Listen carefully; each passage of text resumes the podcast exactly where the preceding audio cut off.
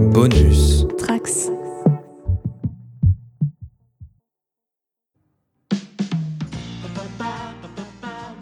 Pour son avant-dernier épisode, Vendavision fait le passage obligé par l'épisode flashback, peut-être attendu, mais qui viendra nous faire rencontrer les fantômes du passé de Vanda et déverser sur nous les sentiments de la série.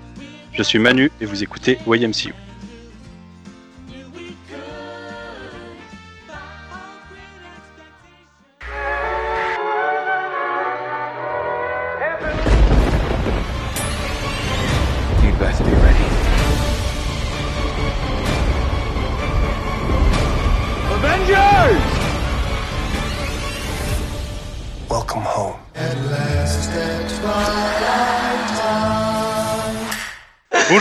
Dans YMCU pour ce huitième épisode consacré au huitième épisode de Vendavision, l'avant-dernier donc. Et aujourd'hui, pour revenir avec nous sur cet épisode, il y a une nouvelle fois Océane. Salut Océane. Salut Manu, salut tout le monde. Manon, salut. Salut tout le monde. Quentin. Salut Quentin. Salut. Le retour de Juliette, qu'on n'a pas entendu depuis quelques épisodes, peut-être deux ou trois numéros. Salut Juliette. Coucou tout le monde. Et pour la première fois sur le coin pop et dans YMCU, nous avons Charles du podcast Spoilers Rennes. Salut Charles. Salut, salut à toutes et à tous. Ben, écoute Charles, pour ce premier numéro en ce qui te concerne, on va faire le classique euh, présentation. Est-ce que tu peux nous présenter bah, ton podcast, ce que tu fais, et euh, ensuite ce que tu as pensé de Vendavision jusqu'ici? Alors, euh, je m'appelle Charles, donc euh, CHP sur les internets. Euh, je suis co-présentateur de l'émission Spoilers avec euh, Guillaume et Briac, que je salue, qui écoutent probablement. Je leur fais un bisou. On parle dans Spoilers de séries fantastiques et de science-fiction sur la radio rennaise Canal B, et on a fait des podcasts pendant le confinement, tout ça, tout ça.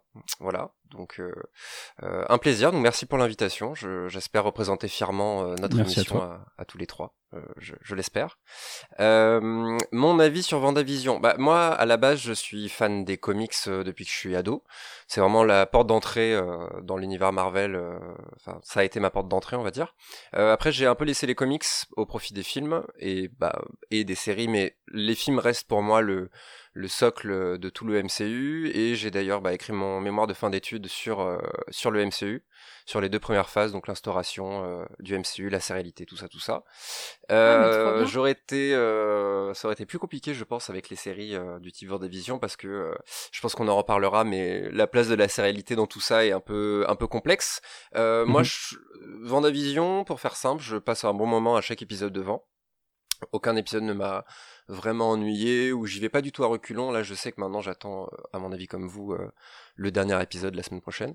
Euh, je passe un bon moment. Il y a des, en fait, je trouve qu'en, en... elle fonctionne très bien toute seule. J'ai beaucoup de mal à voir les liens justement avec le MCU, alors que c'est pour moi un peu euh, ce qui donne tout le sel en fait, c'est que tout se répond, etc. Et je trouve qu'à part euh, euh, des théories qui alimentent un petit peu euh, YouTube et ce genre de choses, ou des petits clins d'œil, des petites choses, qu'est-ce qui lie vraiment tout ça au MCU J'ai un peu du mal, je pense qu'on va en parler.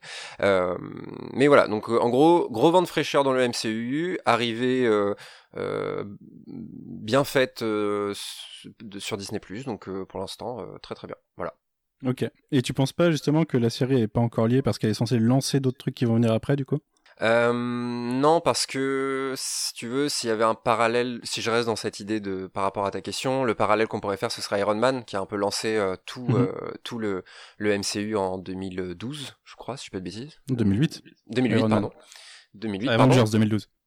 C'est ça. Et euh, alors que déjà, avant même tout ce qu'on voit maintenant avec du recul, c'était déjà lié à des choses qui allaient se passer dans le futur, même des la scène post-générique, etc.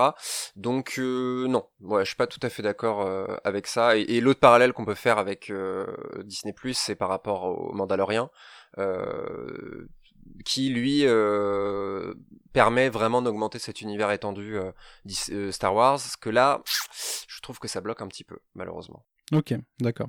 Et euh, si on prend pas en compte l'épisode d'aujourd'hui, est-ce que euh, les six premiers t'avaient amené euh, à théoriser dans ton coin? Bah écoute, c'est un truc, je, me suis justement pour la première fois depuis le début de cette série, je suis allé regarder les théories des fans sur YouTube justement, et justement ça m'a fait me rendre compte qu'en fait moi j'étais un peu passé à côté de tout ça, non pas que je voyais pas les clins d'œil etc, mais alors j'ai appris qu'il y avait du Mephisto etc dans l'histoire, je suis un peu déçu d'être passé à côté de tout ça, et ça, en tout cas ça ne m'a pas donné envie d'imaginer des théories dans ma tête, si tu veux. Voilà, moi je l'ai vu, Mhm. j'ai suivi l'histoire telle qu'elle se déroule, donc là-dessus ça tient carrément la route.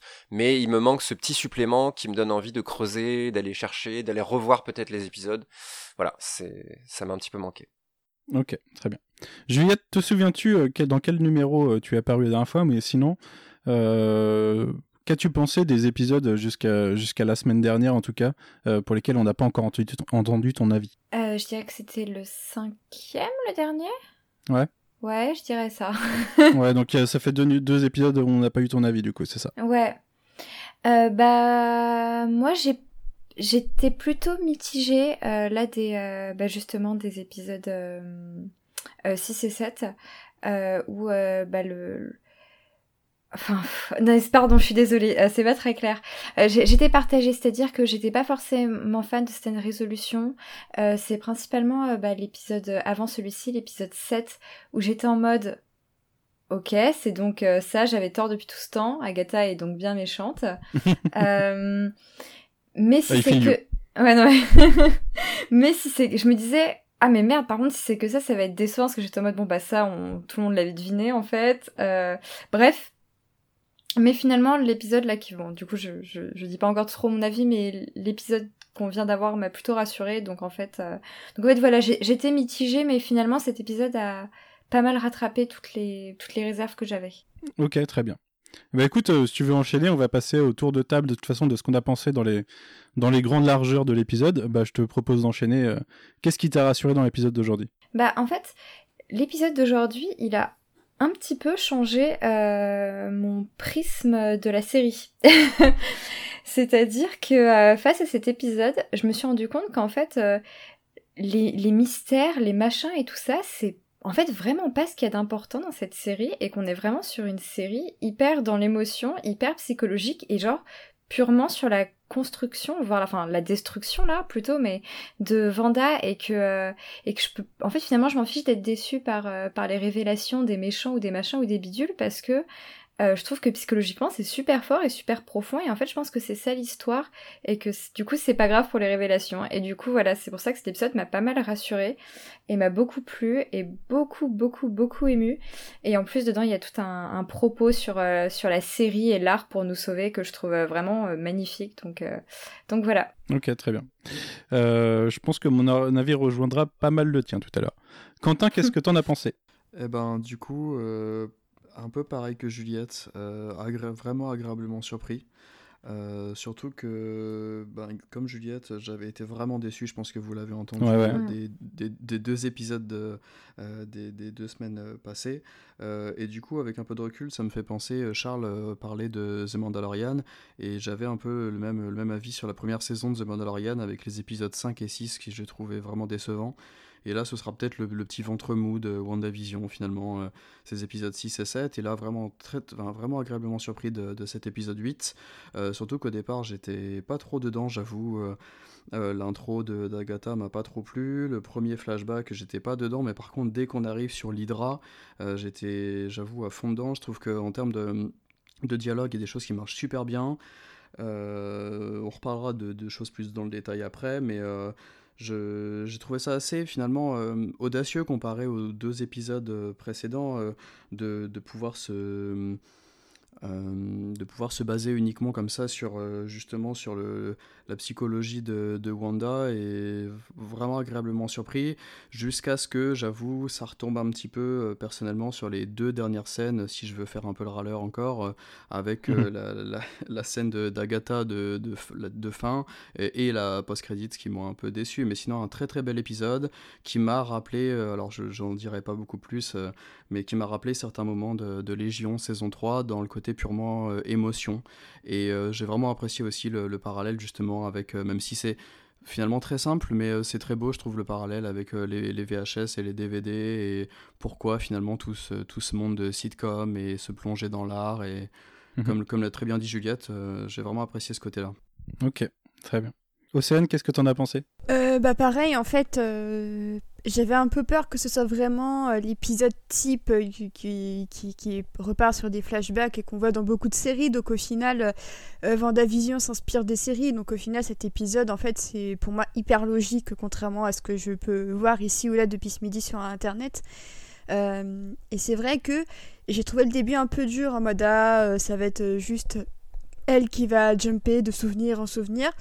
Et effectivement, à partir du moment où euh, il y a une certaine scène avec, euh, avec ses, ses, parents qui lui montrent des, des, cassettes de vieilles séries, bah, j'ai vraiment été prise au dépourvu par l'émotion qui, qui, se dégage de l'ensemble. Euh, et cette émotion ne m'a pas quittée jusqu'à la fin de l'épisode. Et, et honnêtement, je sais pas comment les, les, producteurs ont réussi à vendre à Kevin Feige 40 minutes de psychothérapie de l'une de leurs héroïnes en fait. Je sais pas comment ils ont fait, mais je suis grave contente euh, qu'ils l'aient proposé parce que euh, je trouve que, que c'est. Je trouve ça bien que Marvel fasse ça en fait parce que moi quand, quand j'attendais Vendavision en fait ce que je voulais pas c'était du boom boom euh, comme on pourra en voir dans Falcon et Winter Soldier parce que c'est pas du tout les mêmes approches et même si on sait que bon il y aura de l'action dans le final évidemment je trouve que le fait de prendre son temps comme ça à, détricoter un peu tout ce qui se passe dans la tête de son héroïne, c'est quelque chose que euh, très peu de personnages chez Marvel et encore moins de personnages féminins ont eu la chance d'avoir jusqu'à maintenant. Du coup, tu couples ça à euh, une déclaration d'amour aux médias même de la série et plus globalement euh, de la culture.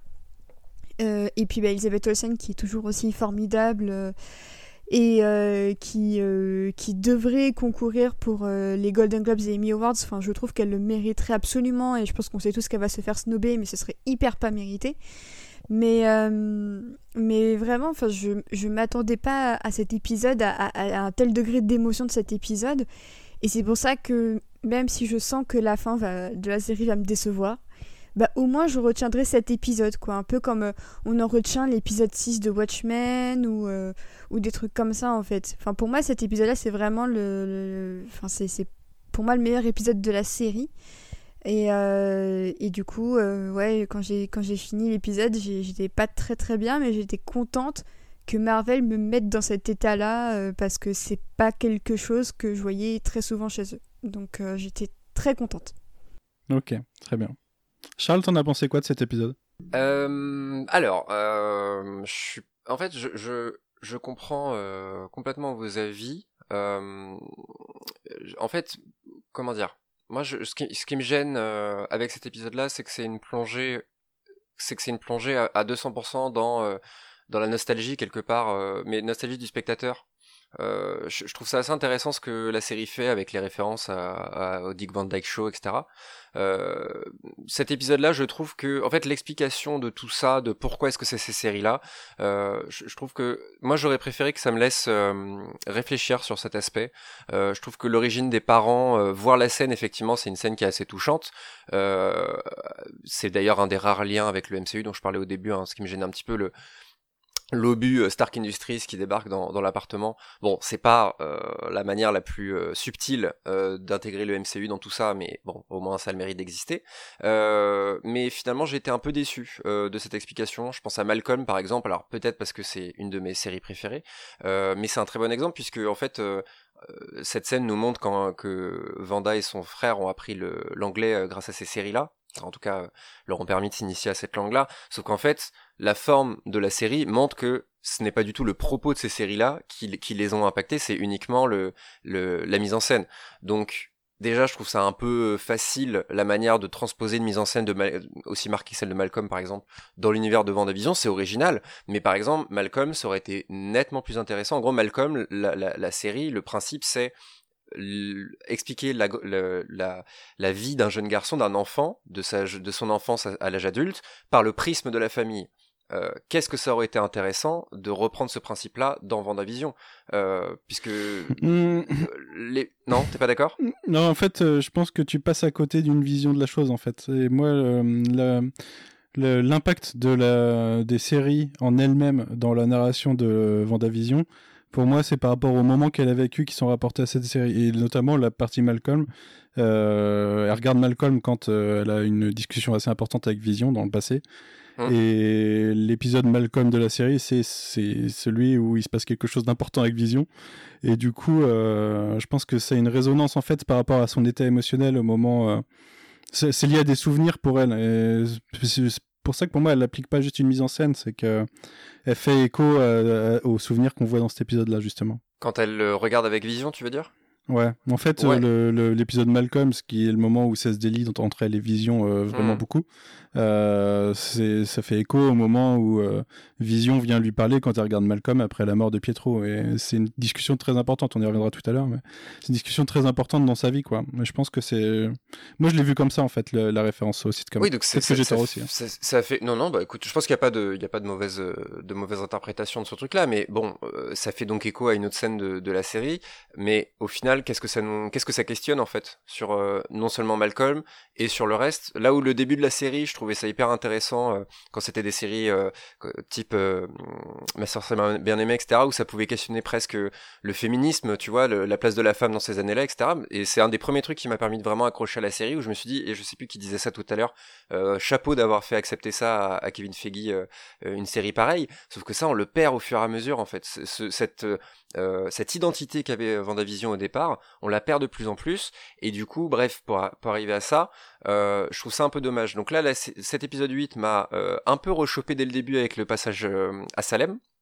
Mhm. Que, où vraiment, enfin, je pense que c'est un peu pareil. Tu dis, ah ouais, ok, d'accord, bah, très bien, je prends, je prends cette petite scène. En plus, elle est pas lourde, tu vois. Enfin, ça, ça donne un peu de background à, à Agatha, donc plutôt bien fichu. Et après, un peu le prétexte, l'espèce de repère d'Agatha, et puis on, va aller se balader un peu mis dans le temps, mis dans un truc un peu parallèle, etc je trouverais ça presque fainéant en fait au final euh, dans la représentation, enfin non pas dans la représentation justement, dans euh, ce que ça vient questionner de Vendavision justement. Et, et en ce sens, bah, je, je, je suis forcément euh, un petit peu déçu puisque au final c'est les images des séries d'origine qui, qui impactent et pas du tout les propos. Donc voilà, c'est un peu, c'est un peu, je pense que ça aurait pu questionner plein de choses et même sur la sorcière rouge en elle-même puisque euh, moi, j'aurais trouvé ça hyper intéressant. Un exemple qui me vient là maintenant, mais une phrase de Malcolm qui serait reprise et qui ferait hyper euh, écho, et Malcolm ou les autres, hein, qui ferait énormément écho à Vendavision, tu vois, des trucs comme ça. Parce que, pour l'anecdote en plus, la sorcière rouge dans les comics, on reviendra d'ailleurs à, ce, nom-là, mais euh, c'est un personnage qui est justement son super pouvoir est énormément porté sur la parole. la preuve dans peut-être l'épisode, enfin le comics le plus important de la sorcière rouge que j'ai ici, vous l'entendez peut-être. Je l'ai sous les yeux où justement elle va changer à jamais la phase de, de Marvel Comics avec une phrase. Et c'est une phrase qui aurait des répercussions monumentales et bah on n'a rien de tout ça quoi. Le propos en fait, euh, on est trop dans le symbolisme et je trouve ça un petit peu dommage. Je trouve que ça aurait mérité un petit peu de, un petit peu plus de balance en fait entre les deux pour euh, que la série soit encore meilleure quoi. Hmm, je vois ce que tu veux dire. Manon, je t'ai gardé pour la quasi-fin parce que, euh, pour un élément très simple, c'est qu'il me semble qu'il y a quelque chose qui t'importait, c'était que Vanda soit pas totalement dédouanée de, tout ça. Euh, et, cet épisode va dans ce sens, justement. Complètement. Et euh, je Ouais, je vais, en fait, je vais m'inscrire un peu en faux de tout ce que vient de dire Charles. en fait, je suis pas d'accord avec le tout début de ton argumentation sur, euh, ou même la façon dont tu parlais de la série dans son ensemble, sur le fait que euh, le problème de la série, c'est qu'elle fait pas, pour toi, si j'ai tout compris, elle fait pas assez de ponts avec le reste du MCU ou de liens. Et en fait, moi, j'ai envie de te dire que que ce que, j'aime dans la série, c'est qu'elle fait forcément un lien avec le MCU parce qu'en fait, elle prend le personnage de Vanda, qu'on a si peu vue finalement et elle fait toute une série autour d'elle et du coup euh, moi j'ai l'impression de voir que du lien en fait du coup et, mhm. en fait c'est ça que j'ai adoré pendant ces 45 minutes c'est que euh, enfin ça a été dit par euh, Juliette Océane Quentin tout et, et, même Charles c'est 45 minutes centrées sur Vanda et et, et c'est d'une puissance en fait parce que mais en général, ça fait quelques films quand même qu'on se dit qu'il y a cet univers Marvel qu'ils ont créé au cinéma. Il est trop large pour, euh, pour euh, tous les personnages qu'on a, pour tout ce qu'il y a à raconter, pour faire des films de 2h, 2h30. Et du coup, le fait d'être au format sériel, qui est un truc qui, pour le coup, me paraît une évidence quand on adapte du comics, pour le coup, le fait que Vendavision est la preuve qu'on peut faire quelque chose de super intéressant grâce à ce format. Et pour le coup, en effet, comme le disait Océane, le fait qu'on soit dans un épisode, ben c'est un épisode assez classique finalement dans sa, dans forme. Sur le côté euh, flashback, on va un peu tout vous expliquer qui aurait pu nous rebuter. Et en fait, je trouve que honnêtement, c'est très bien écrit. Et en effet, comme tu Manu, ça apporte un truc que. En vrai, j'avais pas trop mal aimé les épisodes 6 et 7, parce qu'en discutant du 7, en vrai, j'avais trouvé plein de qualités, et notamment, en fait, il y a des choses qui m'ont déplu un peu dans la série, mais jamais quand ça concernait le personnage de Vanda. Par exemple, l'épisode 7, il est peut-être plus moyen avec plus de défauts, mais il est absolument fondamental pour l'épisode qui vient, qu'on a vu aujourd'hui finalement. Donc, euh, donc tout ce qui était autour de Vanda, c'était génial. Et c'est vrai que j'avais eu très peur du euh, Agatha All parce que ça venait mettre complètement en mhm. doute le fait que euh, que oui, ça va être une des méchantes de la série, mais en fait, l'ennemi véritable de la série, c'est toutes les horreurs qui sont arrivées dans la vie de Vanda et les traumas que ça a créé et les répercussions que ça a aujourd'hui. En fait, c'est ça le véritable ennemi de la série et, et, ce sera ça, quel que soit ce qui se passe dans l'épisode 9. Et en fait, du coup, cet épisode, moi, il m'a.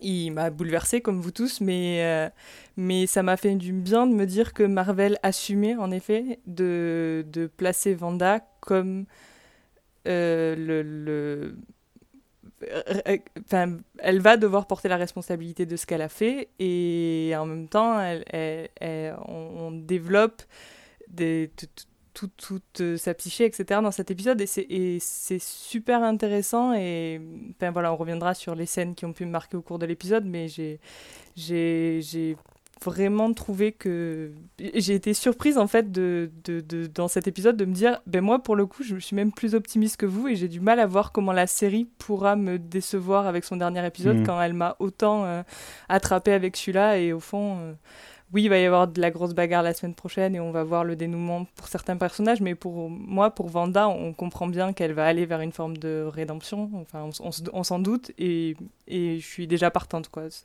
vraiment j'ai adoré cet épisode Ok. Eh bien, quant à moi, pour ma part, euh, j'ai envie de dire, j'ai envie de dire euh, tout comme Juliette. Euh, j'ai adoré cet épisode pour développer un peu. C'est particulier parce que c'est un épisode qui était ce qu'on redoutait, la fin de la partie sitcom, un potentiel flashback sur un épisode. la fin de beaucoup de théories en simplifiant beaucoup par rapport à ce qu'on pouvait attendre et tout ce qu'on a théorisé depuis le début de ce podcast.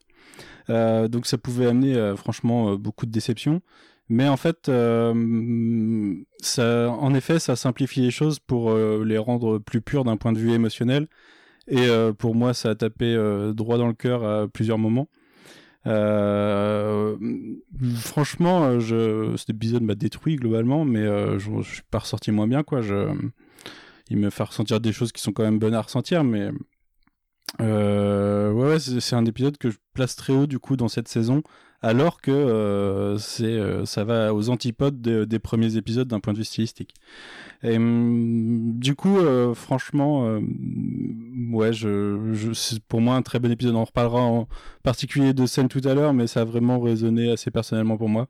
Donc voilà. Si je peux rebondir juste sur ce que tu viens de dire, euh, parce que par rapport au début où je disais que euh, j'étais passé à côté des théories et tout ça euh, sur Mephisto et, et compagnie, euh, mais justement c'est là où c'est quand même une très bonne série parce que c'est pas comme si je me disais oh là là vous êtes tous monté la tête c'est nul. Non, en fait c'est marrant parce que si tu restes sur le propos, cet épisode 8, en fait ça montre que la série a réussi à avoir une certaine identité et que surtout elle a acquis une vraie maturité pour pouvoir se permettre de nous faire de nous proposer, si vous voulez, c'est un peu mal dit, mais de nous, de nous proposer de, de ressentir tout ça. Si le, le, le, développement avait été catastrophique jusqu'ici et que tout reposait sur les théories et compagnie, comme si on nous, nous promettait un climax qui n'arrivait pas vraiment, euh, je, je, je, pense que ça aurait été euh, assez, hmm. assez dommage.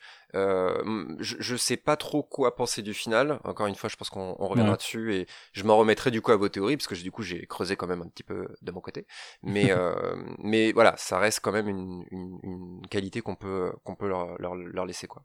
Ouais, mais pour moi, ça me fait, ça me ramène à Watchmen, euh, enfin il y a un an et demi, euh, dans ce sens où, euh, certes, le final, c'était pas forcément ce qu'on attendait tout au long, mais ça, c'est pas du tout venu gâcher tout le voyage jusque-là et tout, tout ce que ça a mm. pu nous faire ressentir au passage. Et dans une bien moindre mesure, j'ai vu que vous aviez sorti un, un article ou un podcast, je sais plus, sur Lovecraft Country mmh. sorti l'année dernière. Et la série est globalement décevante dans l'ensemble, je trouve, dans, dans sa gestion globale. Mais il y a des vrais bons moments en fait au sein de la série. Et elle a fait ressentir des trucs euh, sur certains épisodes euh, même si euh, c'était dans un moins grand ensemble je pense que Vendavision ou Watchmen. Mais c'est un peu la même idée pour moi. Bah écoutez on va passer à présentation de la série déjà à présentation d'épisode Océane est-ce que tu peux t'en charger s'il te plaît? Tout à fait donc c'est un épisode qui a été écrit par Laura Donney si je ne dis pas de bêtises euh, j'ai pas eu le temps de noter qui en était le réalisateur. Je crois que c'est toujours le même. C'est Matt Shackman comme d'habitude. Matt Shackman. Donc euh, après euh, une ouverture où le fond d'habitude rouge de Marvel Studios prend le violet d'Agatha Harkness, eh bien on plonge dans un, des premiers flashbacks de la série, mine de rien, puisque ça nous ramène à l'époque de, des sorcières de Salem. Et euh, Agatha est sur le point d'être condamnée pour avoir fait usage de la magie noire, sauf que son pouvoir est tellement fort qu'elle bute littéralement tout son coven, y compris sa chère maman, à laquelle elle va voler sa fameuse broche euh, que l'on a, vu euh, le personnage aborder, arborer pardon, dans tous les épisodes jusqu'à maintenant ou, presque. et puis on revient ensuite directement au temps présent et on reprend directement là où les choses s'étaient arrêtées la semaine dernière avec Agatha euh, et, euh, et, Vanda euh, dans, sa, son, basement un peu, sorcière. Et, du coup, l'épisode va nous plonger petit à petit dans tous les souvenirs traumatiques de Vanda pour que Agatha lui explique concrètement ce qui s'est passé et que elle la pousse à faire face à, ses pires souvenirs et ses pires démons qui vont culminer dans une scène d'une certaine révélation d'un certain nom pour Vanda.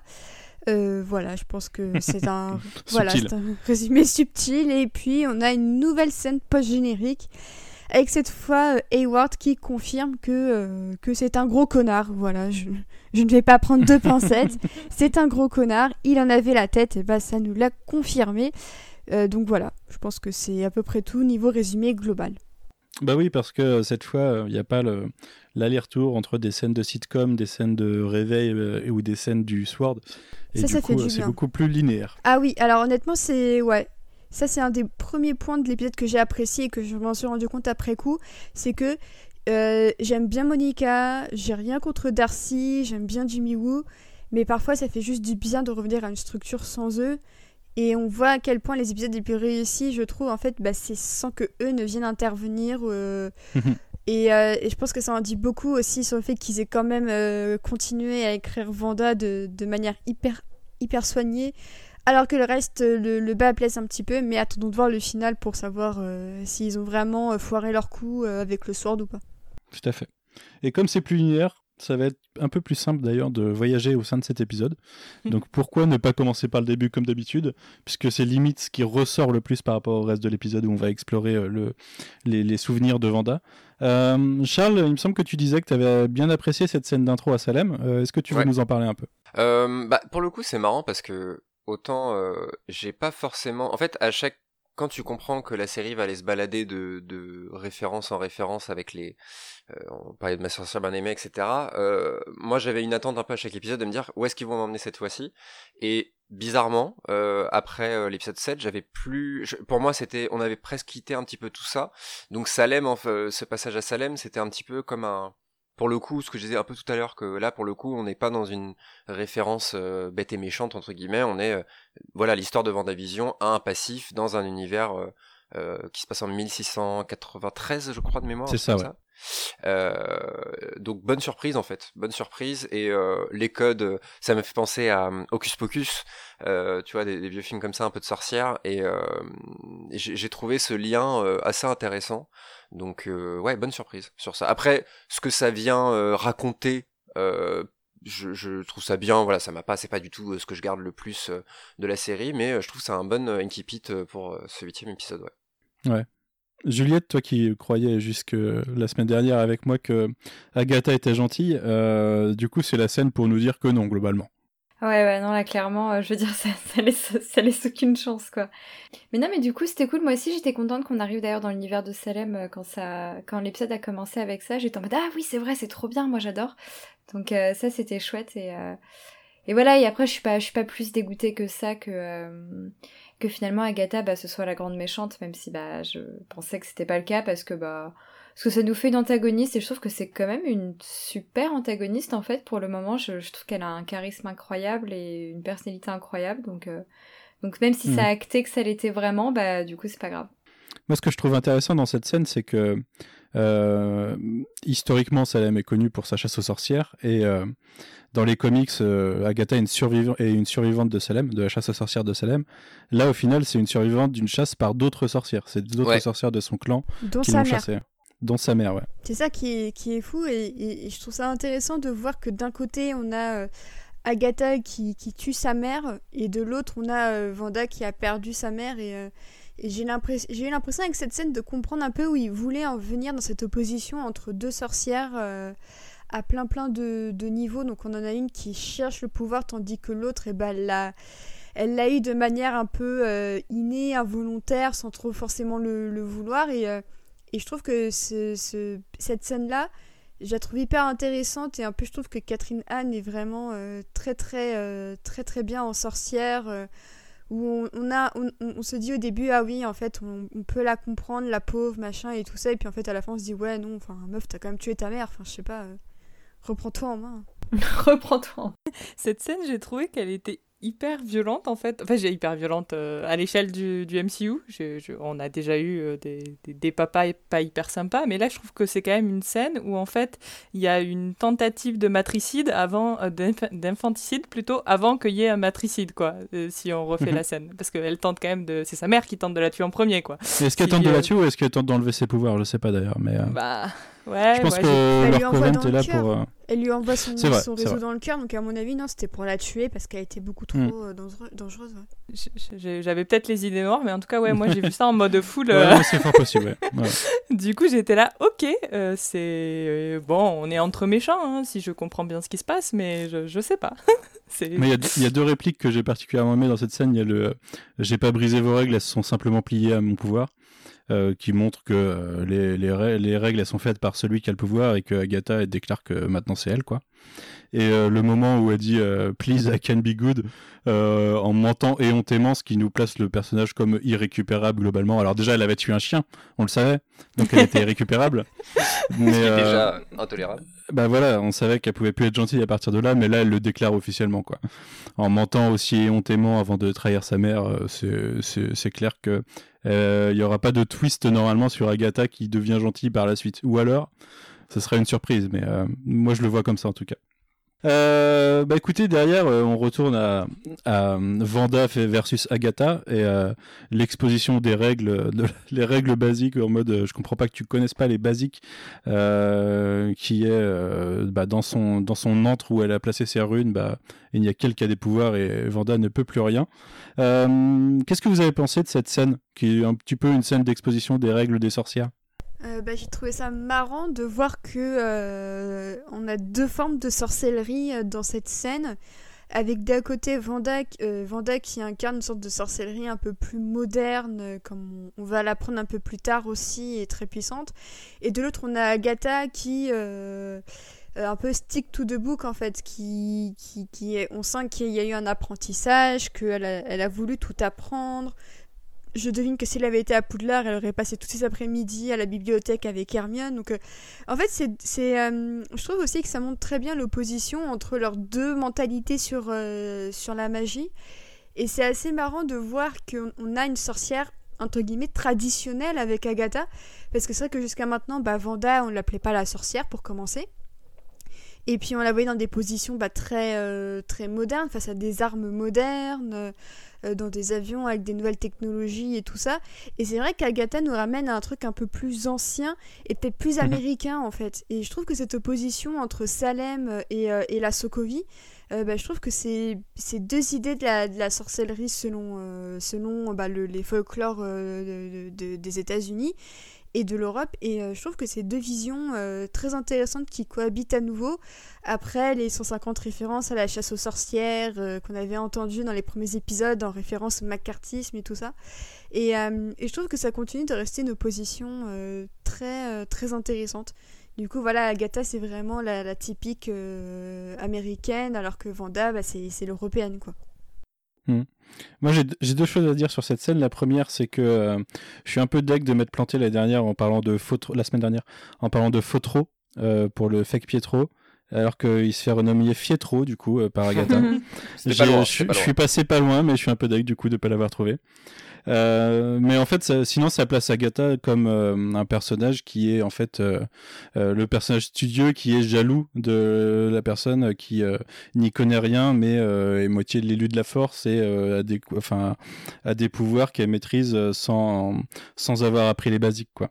Et en, en- en ça, ça me, ça me fait dire que c'est un personnage qui s'entendrait, très bien avec euh, Mordo, qu'on a vu découvert dans Doctor Mm. Strange euh, 1, Mm. et qui, euh, qui part en quête à la fin de, euh, de qui part détruire les, les sorciers qui ne sont pas méritants en fait. Ouais. Et, euh, et ça m'étonnerait pas que les deux s'allient par la suite en fait euh, à partir de, de ce point de vue-là, parce qu'en fait tout l'épisode après ça va être Agatha qui essaye de comprendre pourquoi euh, pourquoi Vanda a autant de pouvoir euh, alors qu'elle a rien fait pour globalement. Mhm. Bah, D'ailleurs, c'est marrant, mais euh, on parle souvent du, du gros, gros caméo qui est censé arriver, euh, où Paul Bettany a dit euh, c'est pas que de- Doctor Strange et tout ça. Et ça va faire depuis la semaine dernière que je me dis que Mordo euh, en, en guest dans WandaVision, ça aurait rien Bah de. ouais, ça aurait du sens. Ça aurait beaucoup plus de sens que, euh, que, que beaucoup d'autres personnages qu'on tease à tort et à travers, comme Reed Richards et tout ça. Parce que même Mordo, bah, je n'avais parlé tout à l'heure euh, sur Twitter avec un, un, un, un regard, un re- quelqu'un qui regarde la série aussi, et qui disait qu'en fait, bah oui, enfin Mordo serait très logique. En plus, il doit pas trop apprécier qu'on utilise la magie pour des fins aussi personnelles. Et du coup, effectivement, je trouve que son code moral s'alignerait très bien avec. euh, alors, peut-être pas moralement à 100% avec Agatha, mais en tout cas, il serait euh, assez, euh, assez d'accord sur pas mal de sujets, euh, y compris contre Vanda. Donc, ce serait intéressant que, que ce soit davantage exploité si effectivement c'est Mordo qui vient pointer le bout de son nez avant la fin de la série. Et ça fait ça fait partie des possibilités scénaristiques pour ouvrir après sur Doctor Strange, Strange 2 évi- Ouais, complètement. éventuellement quoi. Ce qui les rapprocherait, c'est surtout la question de la jalousie, en fait, où là qu'on retrouve vraiment dans les deux personnages, puisque Mordo, il a à la fois son code d'honneur, mais on voyait quand même qu'il y avait euh, une grosse part de jalousie dans le sentiment qu'il développait. Je sais Et pas, là- pour moi, Mordo, il s'est fait trahir et euh, en gros, euh, l'ancien a pas Mm. a trahi son code, quoi. Ouais, je sais pas s'il y a vraiment de la ça. Non, pour moi, il n'y a pas de jalousie. Enfin, la fin, c'est, on sent qu'il est devenu amer et que il a basculé entre guillemets du côté des méchants parce que il a vu que l'usage de la magie qui avait été fait euh, ne correspondait pas à ce qu'on lui avait inculqué. Du coup, en fait, c'est, euh, comme s'il découvrait que tout ce qu'on lui avait appris euh, moralement, spirituellement et tout ça, c'était un tissu de mensonge. Donc en soi, je pense pas qu'il en est spécialement contre Strange, mais disons que s'il devait faire face face à Strange dans une situation, par exemple, où Strange euh, fait front commun avec Vanda ou quoi, je pense qu'il aurait aucune hésitation à foutre une tatane à Strange Mhm. pour euh, qu'il puisse appliquer son, son code euh, vis-à-vis de tout ce qui s'est passé avec l'ancien et tout ça. D'ailleurs, j'ai une grande question. Est-ce que fondamentalement, Mordo, c'est pas un hater de Star Wars 8 je, je pense qu'ils ont une nature qui se, re- qui se rejoignent. Mais les Ils livres, sont malheureusement les nombreux. sacrés. Ouais, du coup, c'est sur cette scène-là qu'on a la confirmation que ce Pietro-là, c'est pas du tout un Pietro multiverse, euh, Non, ouais, Fox, tout à fait. ou quoi que ce soit. Donc, euh, vraie douche froide pour moi, parce que du coup, j'étais persuadé, je m'étais mis ça en tête par rapport justement à Doctor Strange 2, euh, Multiverse of Madness, et en fait, euh, rien du tout de tout ça. Ouais, c'est juste un mec. qui Ouais, était- j'ai j'ai un peu le même C'est juste sentiment, un ouais. mec. C'est- c'est- c'est- C'est peut-être un peu décevant de ce côté-là. Ouais, Bah, c'est un, c'est un gros troll de la production Marvel. Mais moi, je suis sûr, il y en a plein dans, dans tous les trucs qu'on a vus. C'est. Ouais, mais, mais, mais du coup, quand on arrivera vraiment à des, des, des, des vrais- à un moment, on va vraiment arriver sur des vrais délires multiverse. Et Mhm. là, euh, ça va être bizarre, non? Enfin, faut- faut- on verra comment c'est Bah, fait, mais je trouve qu'ils se sont grillés une ont- cartouche. Ils se sont grillés Ouais. une Bah, carrément. cartouche. euh, et, Ils euh, ont fermé une porte euh, violemment. Ouais. Bah, carrément. Bah après, je, je pense Voilà. pas que la, la série clôture totalement euh, le sujet multivers. hein, que la semaine dernière, on a eu le truc avec le Nexus. Donc, euh, rien que ça, ils, ils oseraient pas balancer ça sans rien après. Parce que jusqu'à maintenant, on voit à quel point tout était mé- méticuleusement euh, euh, préparé. euh, Chaque pub a son Mm. importance. Et même cet épisode-là le rappelle. Moi, honnêtement, je pense pas que la série ferme la porte au multiverse. par contre, effectivement, je pense que c'est dommage de se priver de ce Pietro-là, qui pourtant fonctionnait plutôt bien euh, auprès, euh, auprès du public. Donc euh, j'espère que ça, ça empêchera pas un autre Pietro, enfin j'espère que ça empêchera pas Evan Peters de revenir pour autre chose, parce que c'est vrai que une fois le choc value de l'épisode 5 passé et tout l'épisode 6, on se dit mais qu'est-ce qui se passe et, et, a priori son rôle dans le final parce que bah faut qu'on rappelle quand même que bah, Monica elle est toujours aux prises avec ce Fietro mais mais euh, c'est vrai que euh, c'est peut-être ma petite déception pour le moment en matière de, de personnage. C'est s'il le faut revenir uniquement pour euh, faire le troll et, et être l'homme de main d'Agatha, quoi. Je trouve que même Fietro, il mériterait mieux, quoi. Je suis pas, pour moi, c'est pas, c'est pas évident que qu'ils aient fermé la porte, hein, comme vous dites. Je pense que justement, après, c'est peut-être parce que j'ai quand même envie d'y croire, mais c'est tellement révélateur d'avoir choisi justement Evan Peters pour incarner ce Pietro là. Enfin, c'est tellement gros ce qu'ils arrivent à mettre euh, comme mi-clin d'œil, soit c'est clin d'œil, soit c'est euh, euh, presque ostentatoire. Moi, pour moi, c'est pas, ils ont pas terminé. c'est pas, ce serait trop facile s'ils avaient fait un gros troll comme ça, je pense.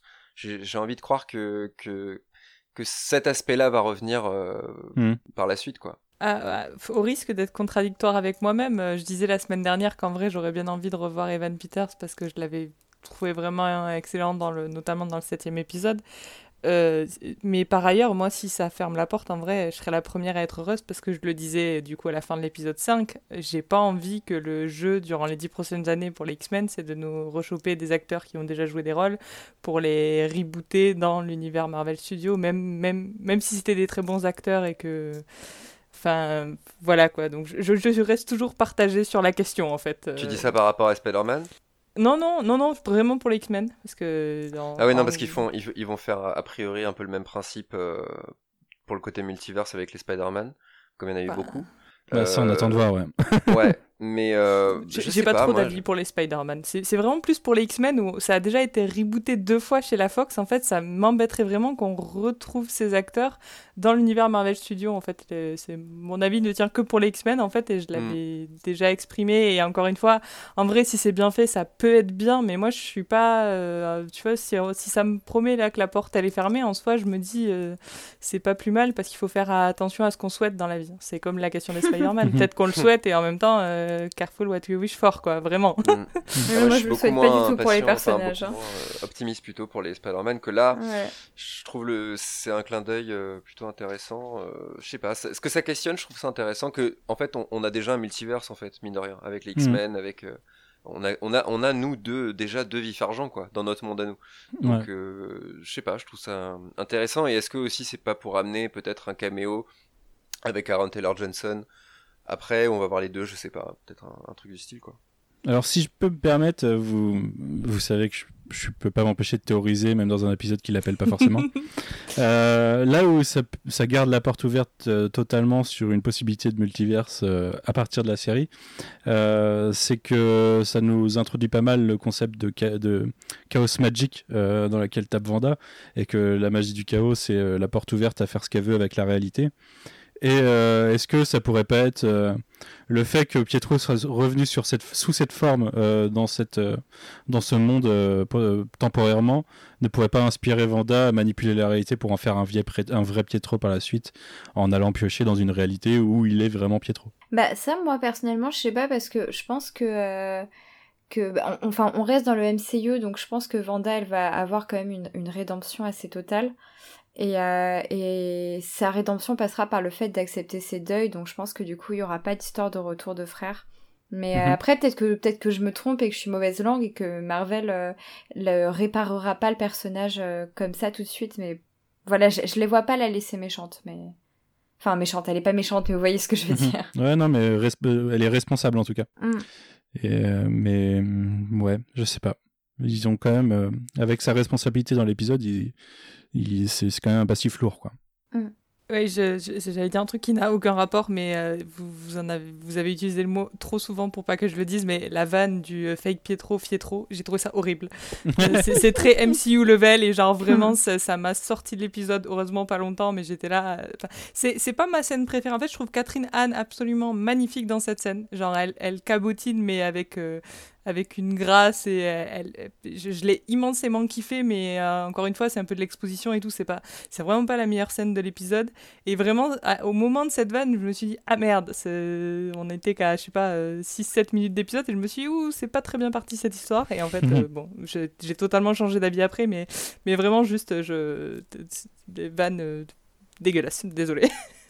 D'ailleurs, à partir Catherine Anne, est-ce que vous avez vu cette featurette de elle qui double euh, Doc Ock dans Into the Spider-Verse euh, Oui. Qui a traîné sur, euh, sur Internet ces derniers jours? Oui. Elle est incroyable. Oui. Elle a un, un, swag total quand elle fait ce doublage. C'est la, la, main dans la poche, la posture parfaite. Merci Catherine Anne. fin, fin de l'aparté.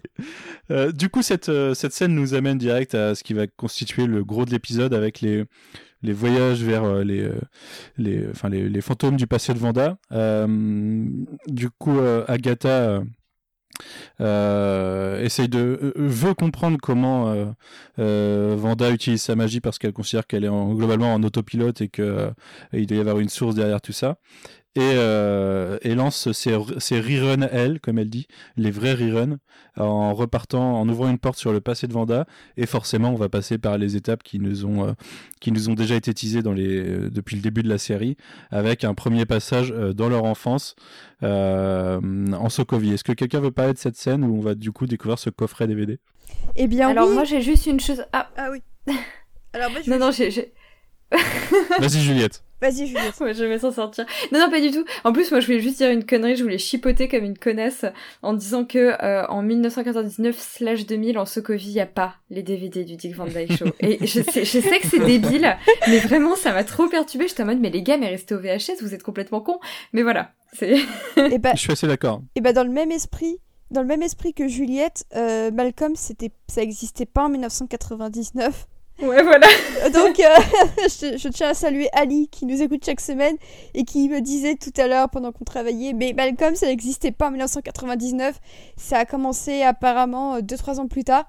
Du coup, c'est un Non, c'était en, tout début 2000, euh, Malcolm. Tout début 2000. Et ben, ça n'existait pas du tout parce que déjà que les DVD de Malcolm, ça avait une éternité à sortir. Mais en plus, non, ça, voilà, je. C'est vraiment un, un pays l'Est, ils avaient les ils avaient les copies pirates avant, tu sais. c'est ce que je me disais. Mais elles étaient quand même jolies, ils avaient quand même des jolis euh, visuels pour leurs copies pirates. oui. Hein, euh. Ouais, ce que j'allais dire, ils ont quand même les, les super pochettes. Euh, en pleine guerre et tout, ouais. Mais, mais, ça, c'est ça, c'est une erreur que Marvel, c'est pas la première fois que qu'ils font ça dans dans Captain Marvel. à un moment, il y a, y a une chanson de Nirvana qui passe qui n'est pas sorti à l'époque où est censé se passer Captain Marvel en fait. Mhm. et, et, moi à chaque fois c'est tout con mais ça me crispe, je suis en mode les gars mais c'est le BABA quoi, c'est une recherche, il est tout est sur Google, arrêtez vos conneries. Et du coup je sais pas pourquoi à chaque fois ça me ça m'énerve un peu. Ouais, il y, a des erreurs comme ça qui me qui m'embêtent un petit peu. Il y a une réplique de, c'est euh, rien à voir avec ça, mais dans, dans, le même esprit, il y a une réplique de Star Lord dans le premier euh, Guardians euh, où quand il dit si vous mettez la lumière noire, ça ressemble à un, Jackson Pollock ou Jason Pollock. Je sais plus, mais un Pollock Jackson, en, Jackson Pollock, ouais. c'est totalement pas une référence qu'il devrait avoir en étant parti de la Terre à 9 ans, tu vois. C'est peut-être marrant en dialogue, mais ça n'a aucun sens dans, dans, dans ce film. Euh, encore une petite aparté, désolé. Euh, quelqu'un d'autre veut parler de cette scène ou pas? Ça vous, enfin, qu'est-ce que vous avez pensé dans son ensemble de ce petit euh, visionnage en famille pendant que c'est la guerre littéralement au bas de la rue, quoi? Bah moi j'ai beaucoup aimé cette scène parce que j'ai trouvé ça bien de voir que il y avait à nouveau cette thématique qu'on retrouvait dans les Gardiens de la Galaxie où un parent et un enfant partagent quelque chose d'artistique et de culturel. Donc, euh, c'était la, la, playlist de Star-Lord euh, dans Les Gardiens. Et là, euh, pour Vanda, c'est juste des, vieilles séries télé. Et, et, je trouve que ça fonctionne aussi bien que dans Les Gardiens de la Galaxie. Et je trouve ça hyper touchant de, de, de voir quelqu'un. En fait, tu t'imagines pas forcément voir Vanda fait ce Dick Van Dyke Show et est tombée amoureuse de Mary Taylor Moore comme, euh, comme moi durant euh, ce, bref passage, mais passons. et, euh, et, du coup, ça ça m'a touché de, de, voir que la série parlait aussi un peu de transmission. et c'est pas quelque chose qui avait été super abordé jusqu'à maintenant, même s'il y a effectivement Vanda qui a eu ses enfants et qui leur a transmis techniquement ses, ses, pouvoirs. Mais j'ai trouvé ça bien de voir que il y avait cette, ce thème de, de, la passation et, et de voir que le père il veut faire plaisir à ses enfants et, et je trouve que c'est une scène qui est là aussi avec un peu de retard pour humaniser Pietro parce qu'on on, le, on le voyait pas beaucoup parler dans, euh, dans Age of Ultron, il avait quelques dialogues et tout ça. Mais je trouve que cette scène avec Vanda, c'est une occasion de rappeler aussi leur lien et à quel point ils étaient unis tous les deux par, euh, par la même chose au-delà de leur pouvoir.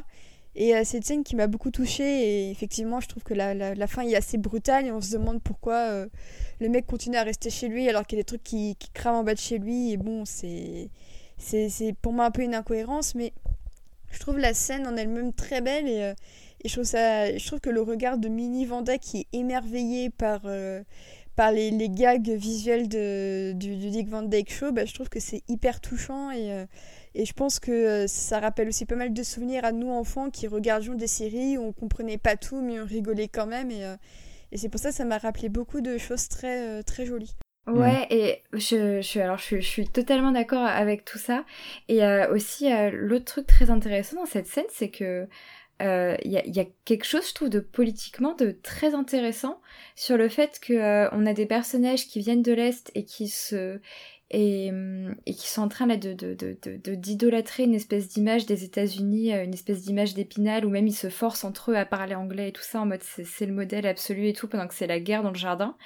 Et en même temps, bah, ils se font bombarder par quoi? Par une bombe américaine. Et, et, du coup, il y, a, un espèce de, de, de, paradoxe très fort et très douloureux où c'est en mode ce, ce, rêve américain euh, qu'il cherche à atteindre.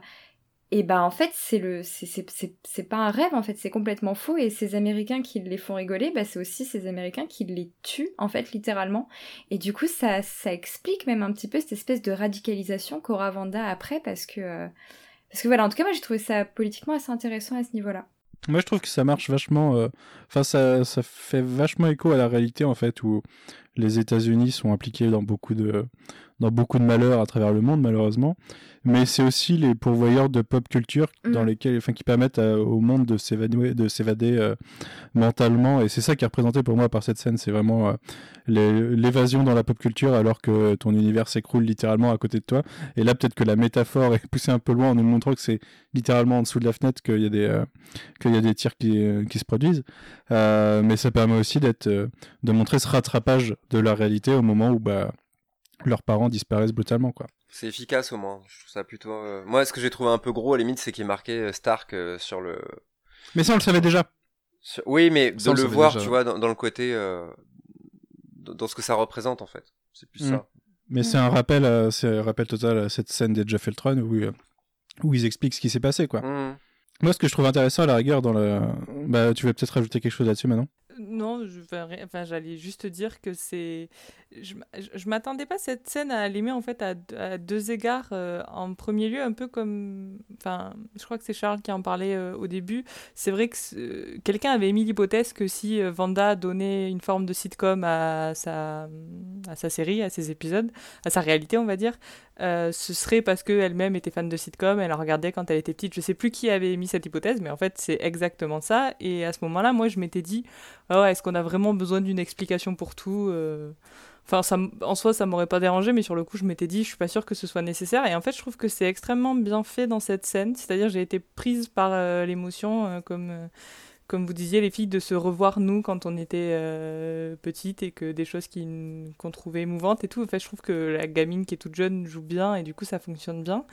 Et l'autre chose étonnante, c'est que c'est on nous montre une scène qui nous a déjà été racontée. Et souvent, euh, le fait de voir ou d'entendre quelque chose deux fois, euh, d'habitude je trouve ça du coup la redondance fait que je trouve ça moins intéressant et en fait là pour le coup ça fonctionne super bien de ce récit qu'on a eu dans la bouche de Vanda dans, euh, dans Age of Ultron le voir de façon concrète et notamment la rupture brutale qu'il y a entre le moment où il y a cette gamine toute heureuse qui regarde son rêve et, et l'explosion moi qui m'a on sait que ça va venir on le sent hein, mmh. et j'ai quand même sursauté en fait parce que c'est plutôt bien mise en scène ou le timing en tout cas je trouve qu'il y a quelque chose qui fonctionne super bien et du coup, euh, j'ai été vraiment. Euh, c'est une de mes scènes préférées de l'épisode, peut-être. Et alors que, voilà, sur le papier, elle avait pas grand chose pour me plaire finalement.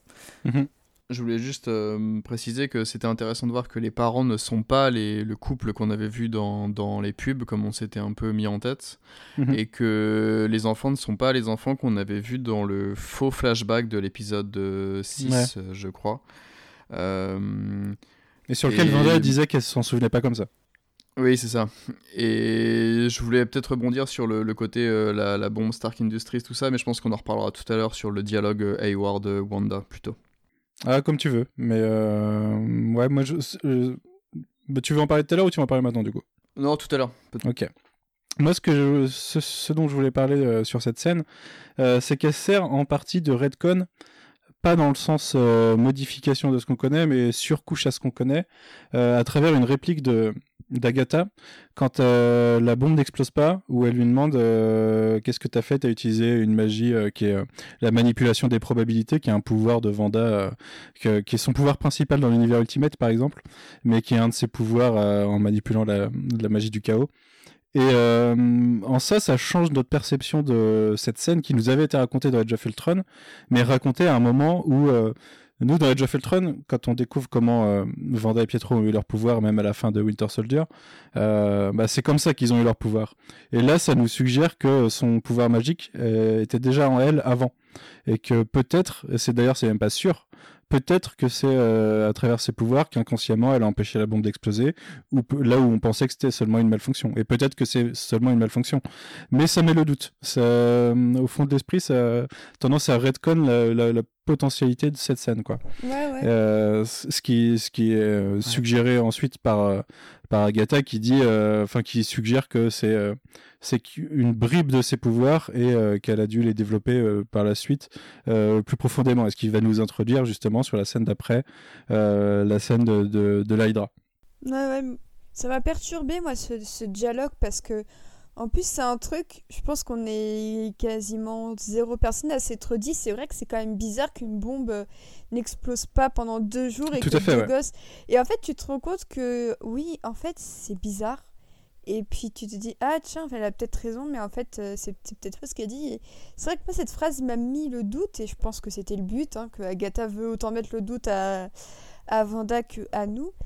Et après, je sais pas, parce que je sais qu'à l'époque, il y avait eu tellement de débats sur le fait que, bah, comme il n'y aurait pas les mutants chez Marvel Studios, on allait les appeler par un autre mot. Je sais plus lequel c'était. Ouais. Les miracles euh, au début quand c'est Les l'Hydra qui en miracles. parle et après c'est des euh, The Age of enhanced Miracles. quand c'est- ouais et sinon ils les appellent des enhanced human euh, quand euh, c'est les Avengers parlent. non C'était pas les optimisés Ouais les optimisés. ouais. C'est ça. Ouais. Ouais. Et euh, je, je me souviens qu'à l'époque, je sais que pas mal de gens avaient du mal avec ce concept d'optimiser et que c'était un peu contre l'esprit euh, du personnage de lui foutre ses pouvoirs Mhm. comme ça, en mode c'est une expérience quoi. C'est un peu euh, une, créature de Frankenstein qui a mal tourné. Et au moment où je commençais à faire la paix avec cette idée, on nous vend une potentielle redcon du personnage qui est que elle a déjà des pouvoirs. Et honnêtement, même si ça me dérangerait pas qu'enfin on assume que Vanda est une sorcière et qu'elle a pas eu besoin des expériences de, de la Hydra pour avoir tous ses pouvoirs, je, pense que ça va un peu me, chagriner si il décide de changer de, de, de direction parce qu'il y a eu le rachat de la Fox et qu'ils peuvent se permettre dans le futur d'utiliser d'autres termes pour qualifier euh, Vanda, euh, notamment bah, le terme qui est utilisé à la fin de l'épisode. Du coup, je suis hyper euh, mitigée à propos de ça, alors que je devrais être hyper contente que Vanda retrouve un petit peu ses origines, euh, enfin en tout cas on s'éloigne des expériences de l'Hydra, Mhm. mais je suis mitigée soit parce plus que comics, ouais. voilà, je suis un peu mitigée. Ouais, mais en même temps, euh, il me semble qu'on en a déjà parlé. il me semble que c'est suggéré dès Age of Ultron, ou peut-être même dès la post de Winter Soldier, je sais plus, que c'est les seuls qui ont survécu au niveau cobaye et que peut-être, du coup, ça implique qu'il y a une raison pour laquelle ils ont survécu. Ouais. Qu'ils étaient spéciaux, quoi. Spéciaux. Pourquoi pas? C'est- vrai, euh, honnêtement, je... à la fois tu as raison et à la fois je comprends complètement le sentiment d'Océane parce que je, je vais pas redire ce qu'elle a dit parce que pour moi c'est exactement pareil en fait. Donc, euh, ouais, c'est compliqué cette histoire. À l'inverse, comme Manu, je l'avais vraiment interprété déjà à l'époque, je crois, comme, euh, comme étant, ouais, bon, bah, en fait, euh, les jumeaux ont déjà quelque chose en eux qui a été justement enhanced par euh, les expériences de, de l'Hydra, en fait. Donc, moi, pour moi, euh, ça a vraiment confirmé, euh, là, euh, ce truc-là, en fait. Je pensais que ça avait été toujours acté comme ça. Ouais. Moi aussi, ouais. Bah, tu vois, c'est c'est là qu'on voit qu'on interprète peut-être juste Mais des aussi, dialogues c'était pas forcément le passage le plus clair non plus à l'époque. Ouais. hein. C'était déjà Non. ouvert à, à plusieurs théories et toutes sortes de choses. J'avais trouvé déjà la- l'arrivée des, des jumeaux pas forcément. Oui, euh, oui. euh, Non, enfin, c'est vrai. J'aurais aimé qu'ils apparaissent d'une Ouais. manière différente. Donc euh, c'est c'est à la limite c'est cool d'avoir peut-être on a attendu longtemps, mais au moins maintenant on a Ouais. on en sait peut-être un peu plus. Ça donne du corps en fait à cette arrivée là. Donc euh, Ben, en fait, c'est un peu tard pour une redcon, quoi. C'est-à-dire qu'on a mis du temps à s'habituer. À... En fait, ils sont arrivés euh, avec des problèmes de droit, donc euh, c'était un peu bancal leur histoire, et on a fini par, euh, par accepter une espèce de statu quo de l'explication qui avait été donnée, quoi. Et, et moi, la première, ça m'a pris du temps parce que pour moi, c'était des mutants et il n'y avait pas d'autres. euh, Voilà, il n'y avait pas d'autre chose. Et du coup, ouais, voilà, du coup, faire la redcon, mais aussi tard, en termes d'années, et ben en fait, du coup, tout d'un coup, je me dis, ben non, les gars, euh, voilà, c'est- comme a dit Océane, vraiment. Soit maintenant, ça va vraiment te faire du mal quand on va découvrir que les X-Men ils viennent de- du X. Je suis pas prête. Non, Je suis mais- pas prête. Non, mais en plus, ça me rappelle. euh, c'est affreux, mais euh, ça me rappelle Agents of Shield avec euh, Daisy qui est une inhumaine et que euh, elle a déjà quelques pouvoirs et c'est vraiment les brumes euh, qui vont la qui vont confirmer ce potentiel pendant que d'autres à côté qui voulaient le pouvoir des, des brumes ils sont tués euh, dès que ils, ils- ils y sont euh, exposés et je trouve que ça Mhm. fait un peu redite en fait Enfin, c'est le même process, ouais. c'est le même process et je trouve que ça fait un peu redite quoi. Je trouve que c'est un peu saoulant et, et, euh, et je m'attendais à un peu de nouveauté. Est-ce que c'est une redite si Agents of Shield n'existe pas? Mais ça existe.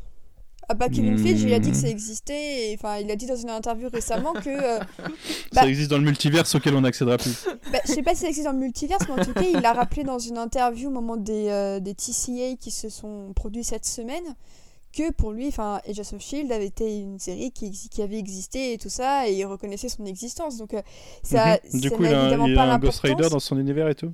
Bah, oui, oui, bah c'était horrible. Qu'avec Ghost Rider, c'était horrible. Mais, euh, mais je pense que pour eux, avec le temps, je pense qu'ils. Je serais pas étonnée qu'avec le temps, euh, of Shield devienne euh, une, relique où on pourra y faire clin d'œil euh, de manière tout à fait décomplexée et, et ça m'étonnerait pas. Voilà. Ouais.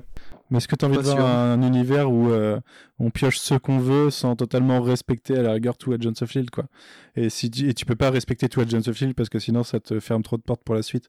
Enfin, je sais pas, c'est euh, c'est un parti pris assez particulier. C'est un peu euh, le parti pris inverse de quand euh, Netflix euh, faisait référence euh, toujours de façon cryptique aux événements d'Avengers, mais euh, que derrière rien d'autre n'y faisait, n'y faisait référence.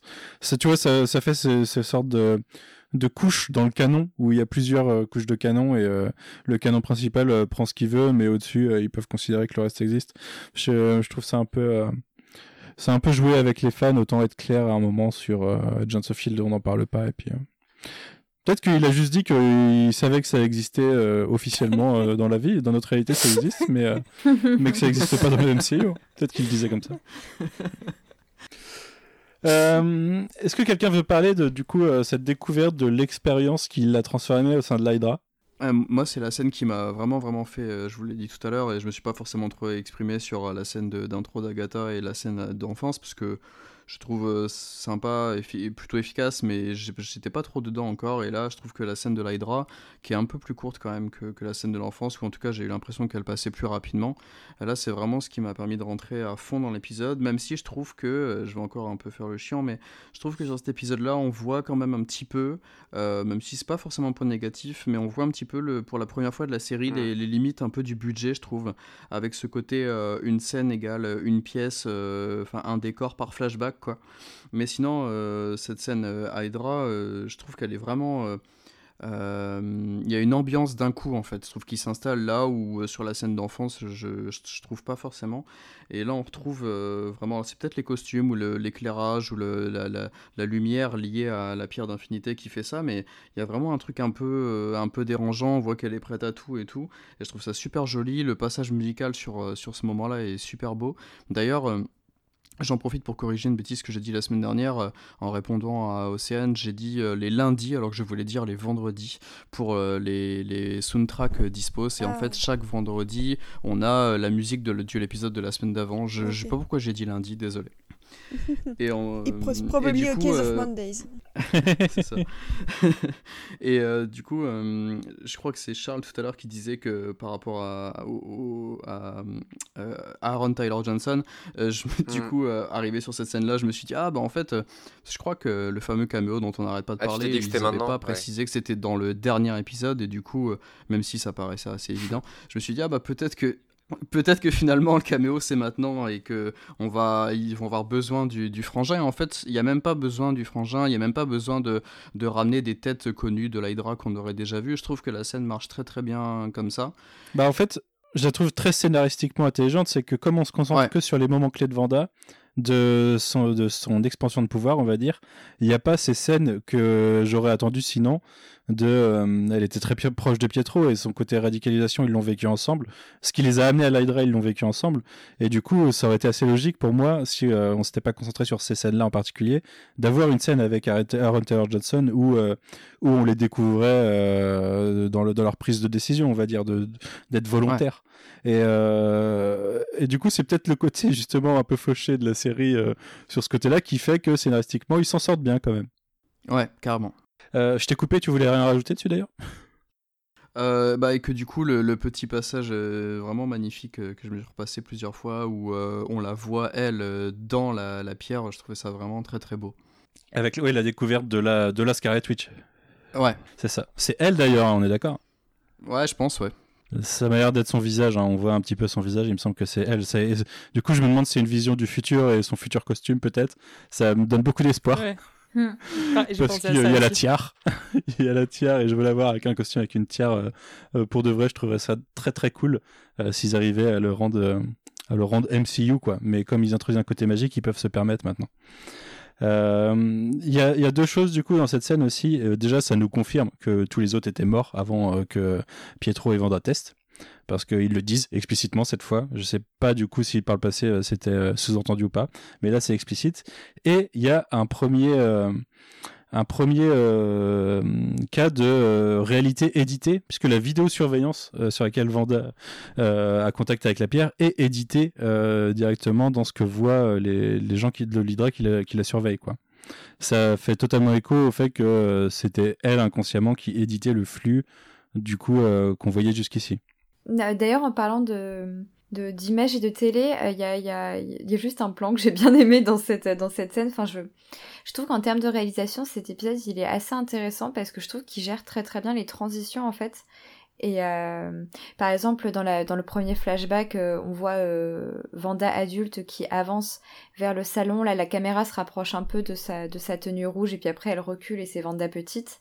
Et, là, sur, pour celui-ci, euh, il y a...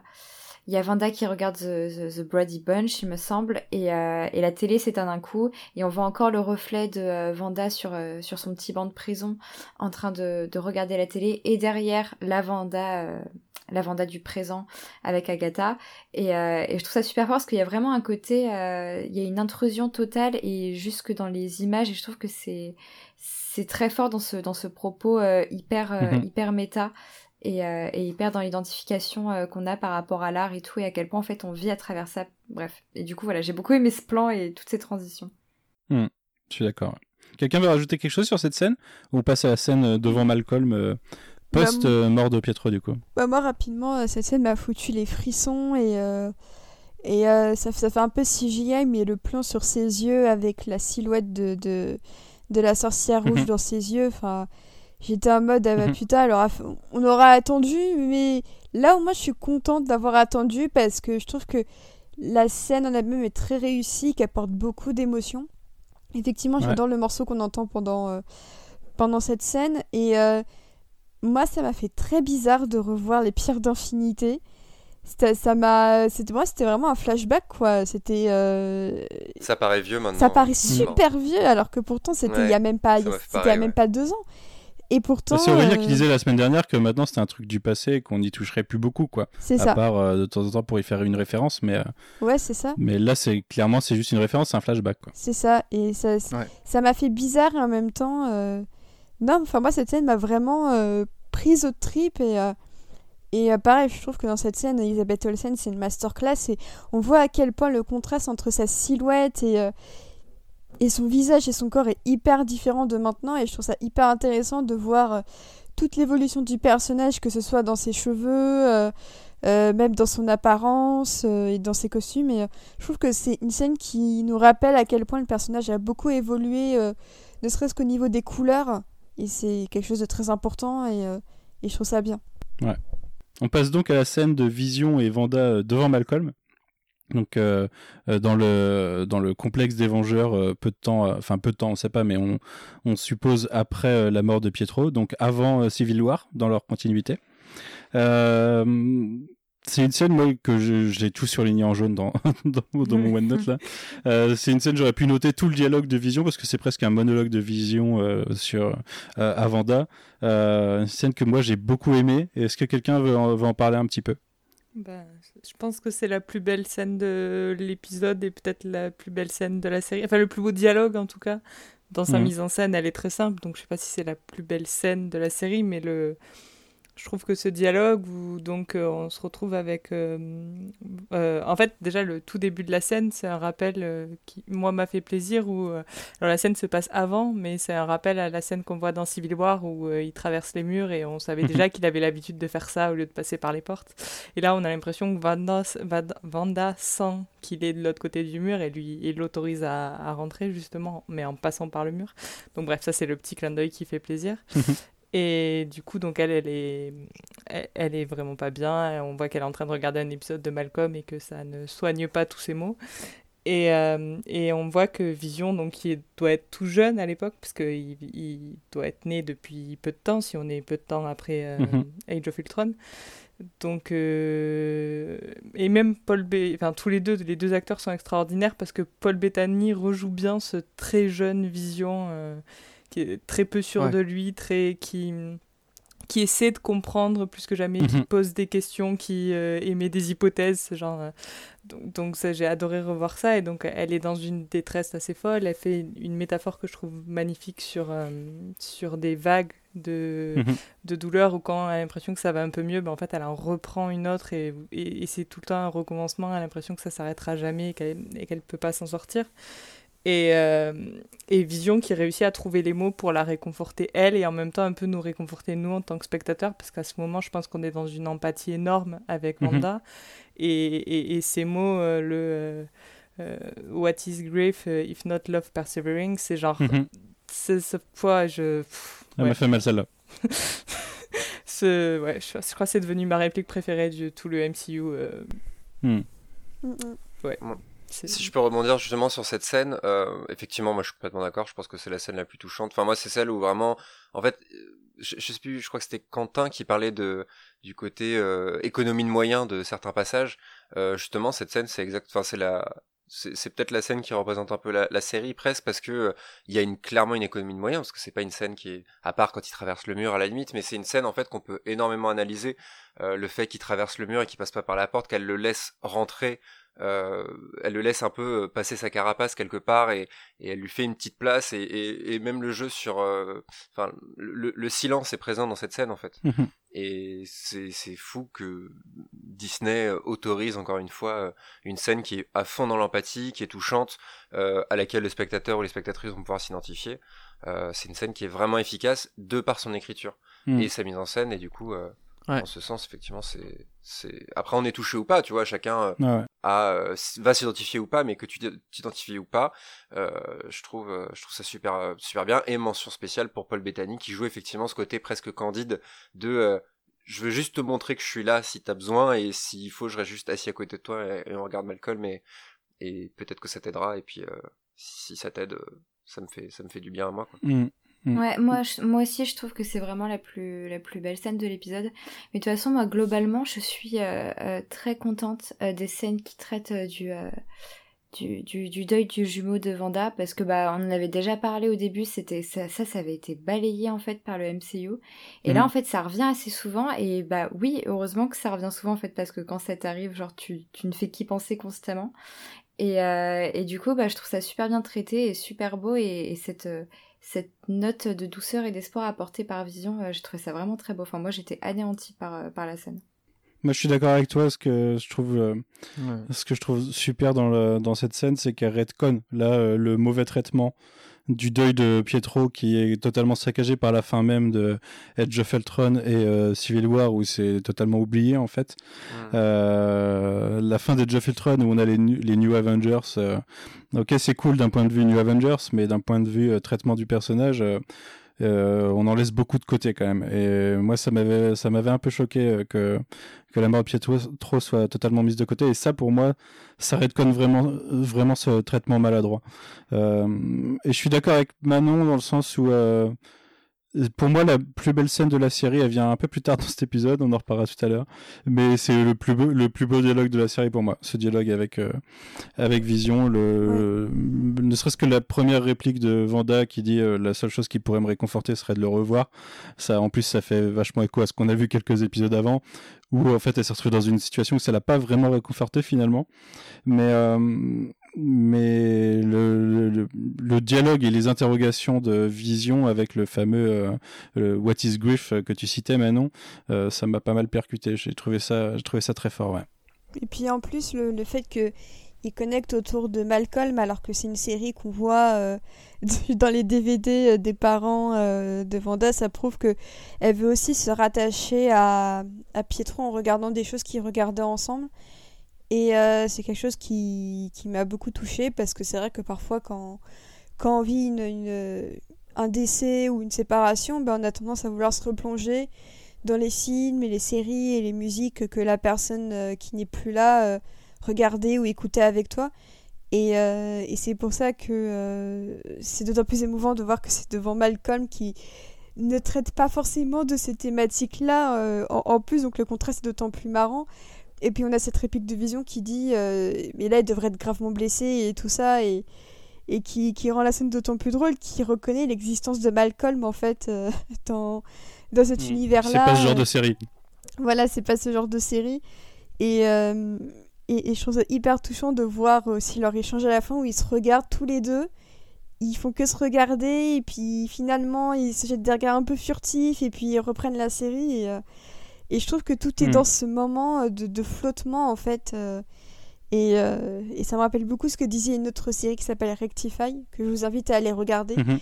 et qui dit l'espace entre les secondes. Et, et c'est vraiment ça que j'ai ressenti dans cette scène. C'est vraiment qu'est-ce qui se passe pendant chaque, pendant chaque dialogue, chaque, chaque regard. Et, et, et, honnêtement, je persiste signe à dire que si c'était pas estampillé Marvel, bah, cette scène serait acclamée de bien plus de gens, en fait. Et c'est hyper mm. dommage. Ouais, je, je pense aussi, et, et d'ailleurs, euh, pour, pour, euh, pour poursuivre ce que tu disais, Océane, euh, il y a, donc, comme tu disais, il y a, y a vraiment le côté, bah, on, on ressasse ce qu'on a vu avec les personnes qui sont décédées pour, pour se rappeler d'elles, mais là aussi, ce que j'aime beaucoup, c'est que à ce moment-là, Vanda, même, elle, je trouve qu'elle elle réapprend à regarder en fait la série parce qu'elle rigole pas devant là en fait elle est au bout de sa vie et, euh, et elle ne fait que penser euh, bah, du coup au fait que bah elle la regarde seule en fait que la personne qui devrait être à côté d'elle pour la regarder n'est pas là. Sauf qu'en fait quelqu'un s'assoit à côté pour regarder ses visions qui connaît pas et qui pose des questions et qui machin et j'ai l'impression qu'il il lui permet en fait d'établir un, un, un, nouveau rapport au, un nouveau rapport à, à, ça et à Malcolm et même d'ailleurs après elle en rigole à la fin parce Mm. que c'est en mode euh, euh, ça va être ça- ok ça va ça va te ça va te lier à une personne mais comme il lui dit en fait il y a pas que le deuil dans la vie et du coup ça va te lier à cette personne mais en fait aussi dans le fait que c'était super drôle comme série et du coup Mm. je, voilà elle réapprend à enfin bref pardon je vais très loin dans le psychologique machin et tout mais je trouve ça super bon. Non, mais je trouve ça important parce que bah, c'est pour ça que je disais euh, que je rebondissais en début de podcast euh, à ce que disait Charles euh, sur l'utilisation de Malcolm. Et où pour moi cette scène a tendance à, à, du coup se, à positionner Malcolm euh, dans un certain mindset de Vanda euh, dans son dans ses souvenirs émotionnels et que euh, ça donne d'autant plus import- d'importance à l'utilisation de Malcolm dans la dans la forme de la série au moment juste après la grosse confrontation de de Vanda et Vision où le moment où ce lien qu'ils ont créé à cet instant-là se brise et elle revient à Malcolm dans sa tête. Et c'est pour ça que moi l'utilisation de Malcolm je l'avais vu de ce point de vue émotionnel. Enfin, il, euh, il a été justifié par cette scène pour moi. Mine de rien, c'est la seule scène où on voit vision de l'épisode, du coup. Je viens Euh, seulement de si, à la fin Avec la fin de Ah, s- quand, euh, sauf, la création, ouais. quoi. Ouais. Oui, sauf la post-credit. ouais. Mais ouais, sinon tu dois avoir raison en effet. Après, euh, le moment où on va voir Vision, ça va être avec son cadavre, malheureusement, puisque dans la scène d'après, euh, Vanda, euh, Agatha essaye de manipuler Vanda, euh, essayer de gratter ce qui s'est passé au moment où elle est revenue. Elle avait perdu Vision justement, et c'est là qu'on va découvrir la vraie scène de l'arrivée au Sword. Euh, une scène assez longue et qui va là nous replonger justement dans la partie Sword de, la série qu'on avait totalement délaissé avec cet épisode. Euh, quelqu'un va en parler de cette arrivée au bureau du Sword et ce qui va, ce qui va en suivre Ouais, moi je veux bien parce que c'est une scène où euh, je, m'attendais au, au, sempiternel retour à la réalité, si on peut dire, avec le Sword et et je trouve que le, cheminement de cette scène, pour moi, enfin je sais pas vous, mais moi je m'attendais pas du tout à ce que ça prenne cette direction. Et, euh, et euh, plus ça arrive, on voit une Vanda assez, euh, assez menaçante, assez remontée, qui demande à voir le, cadavre de Vision. Et, et en fait, c'est, enfin, moi je me suis retrouvée totalement démunie devant le fait que Vanda, à la base, elle voulait juste enterrer son mec et, et c'est tout, quoi. Mhm. et, et, et, je trouve que ce simple geste de vouloir juste l'enterrer, en fait, elle était prête à accepter que c'était fini et elle voulait juste lui offrir un dernier adieu et, euh, et le mhm. fait que Hayward lui refuse euh, et qu'elle voit son, son, corps en morceaux, mais alors moi j'aurais sombré dans, le, dans un chagrin euh, éternel. C'est mhm. honnêtement le je sais pas ce qui est le pire dans cet épisode, c'est la scène post-gène avec Hayward ou le fait qu'il ait refusé à Vanda de, de lui remettre le cadavre de vision parce que on, découvre aussi que même si Vanda effectivement a sa part de responsabilité dans ce qui arrive, bah, ses sentiments au départ ils étaient amenés vers une sorte de, de, ce qu'on appelle une closure en anglais, c'est-à-dire de, de fermeture, c'est-à-dire elle a fait son deuil, maintenant il faut l'enterrer, passer à autre chose. Hmm. Et le fait est que euh, de la même manière que euh, je crois que c'est Manon qui dit tout à l'heure que les vrais méchants de la série c'était euh, toutes les catastrophes qui sont arrivées à Vanda. En fait, Hayward maintenant c'est devenu un peu le symbole de quelqu'un qui a refusé à Vanda qu'elle fasse mhm. euh, son deuil et qui en plus, on, va en reparler tout à l'heure, mais qui enfonce le clou, mine de rien, euh, avec ce qui se passe à la fin. Et, euh, et c'est pour ça que ça en fait un méchant assez, assez redoutable dans le sens où ce qu'il fait n'a pas tant de conséquences pour le moment concrètes, c'est-à-dire, bon, on se doute qu'il va y avoir de la tatane avec ce qui se passe à la fin, mais c'est aussi un méchant qui psychologiquement fait beaucoup de mal à Vanda. Et, Mhm. Et euh, c'est peut-être ça aussi ce à quoi on est moins habitué, c'est de voir des, des, méchants de la bureaucratie qui impactent à ce point euh, la psyché euh, des héros, quoi. Parce que là, en plus, mhm. il dit, bah non, c'est juste que c'est, c'est, un métal très rare, et lors de question que vous mettiez 3 milliards de dollars. Mhm. il y a le côté très pragmatique de la chose à ce moment-là. Très pragmatique qui s'oppose, qui à l'émotion, quoi. Et ce qui est intéressant, c'est que j'ai le sentiment que Hayward essaye de commencer sur l'émotion en, en espérant qu'elle va qu'il va pas avoir en arriver là en fait et qu'il est obligé d'en arriver à ce côté bah de toute façon euh, il y a tout pour 3 milliards de vibranium on va pas vous le lâcher mais avant j'ai l'impression qu'il essaie d'être un peu plus compatissant que ça à essayer de lui permettre d'accepter les choses quoi. Complètement. Moi franchement j'ai tellement aimé cette scène juste parce que ça fait depuis l'épisode 4 que je hurle toutes les semaines sur le personnage d'Hayward que je trouve mais mal écrit, caricatural au possible et là tout d'un coup on nous sort une scène limite j'ai été sortie de l'épisode par le fait que je trouvais qu'il y avait une bonne scène avec Hayward et que euh, hors euh, la série j'étais trop contente. Et parce que vraiment je trouve qu'il est bien écrit. En effet en, en fait il est tout en nuance dans cet épisode c'est-à-dire que c'est un gros connard hein, qu'on soit bien d'accord.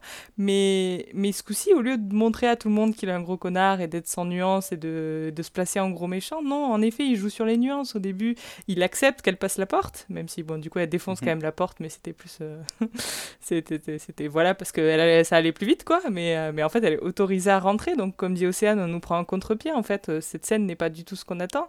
Euh, au début, donc, il parle avec elle. Il lui, enfin, il lui dit pas qu'il est désolé, mais qu'il lui explique que ça va être compliqué, qu'il comprend, que bon, elle veut le voir. Et eh bien, vas-y, je vous, je vous y amène. Ok, très bien. Donc, il est toujours dans cette posture un peu. Euh, en, en, nuance où euh, il se réfère à lui comme étant, euh, je sais plus quel terme il utilise, pas machine, mais en tout cas, elle lui rappelle que c'est une personne et du coup, il change son vocabulaire. Donc en fait, il est, il est justement dans ce côté où Océane l'a parfaitement dit, c'est, il représente la bureaucratie, Donc le mal, mais pas, mais pas mal caricatural, en fait, quelque chose de très de, de, tous les jours. Et en effet, cette façon qu'il a de rationaliser, de dire que c'est c'est une arme de destruction massive et qui, qui, en plus vaut beaucoup de sous, donc on va quand même mhm. pas vous la rendre pour que vous la mettiez six pieds sous terre. Ça, voyons, madame, ça n'a aucun sens. Limite, c'est mhm. ça qu'il lui dit. Et en fait, c'est rationnel pour le personnage. Et ça veut pas dire qu'il a des pas de mauvaise motivation ni rien, mais en tout cas dans, dans son jeu, la façon il y a le côté froid de l'administration, quoi. Voilà, c'est et, c'est une très bonne scène, quoi. Il y a même la petite réplique où il lui demande mais pourquoi vous montrez ça? Il lui dit bah parce que vous me l'avez demandé. juste genre c'est enfin c'est juste ça quoi. C'est presque qu'il n'y a pas de motivation derrière ça. Euh, bah, c'est le décalage entre euh, le pragmatisme et, euh, et, les sentiments que peut avoir Vanda. Donc c'est comme tu disais c'est plutôt bien écrit parce qu'effectivement si tu restes extérieur, bah, c'est une machine en fait. C'est une mhm. machine qui, semble-t-il, peut réfléchir, mais bon, euh, euh, d'un côté, c'est lui, c'est une machine, pour elle, c'est son, c'est son mec, quoi. Donc euh, forcément, Hmm. D'ailleurs, d'ailleurs, on est allé, on est allé un peu loin dans la scène parce qu'elle est assez, elle contient pas mal de choses. Mais dans cette scène, il y a une, dans ce côté de les répliques des Ward, il y a un dialogue qui fait écho à ce qu'on voit un petit peu plus tôt quand elle arrive, quand elle dit, après avoir dit que il mérite des funérailles et elle aussi elle mérite qu'il ait des funérailles, euh, que je trouve d'ailleurs fait totalement écho à la fin de Endgame et au fait qu'on a eu le droit qu'aux funérailles d'Iron Man et que les autres passages comme euh, Black Widow par exemple euh, ont juste droit à un dialogue entre justement Vanda et, et Hawkeye et Clint Barton.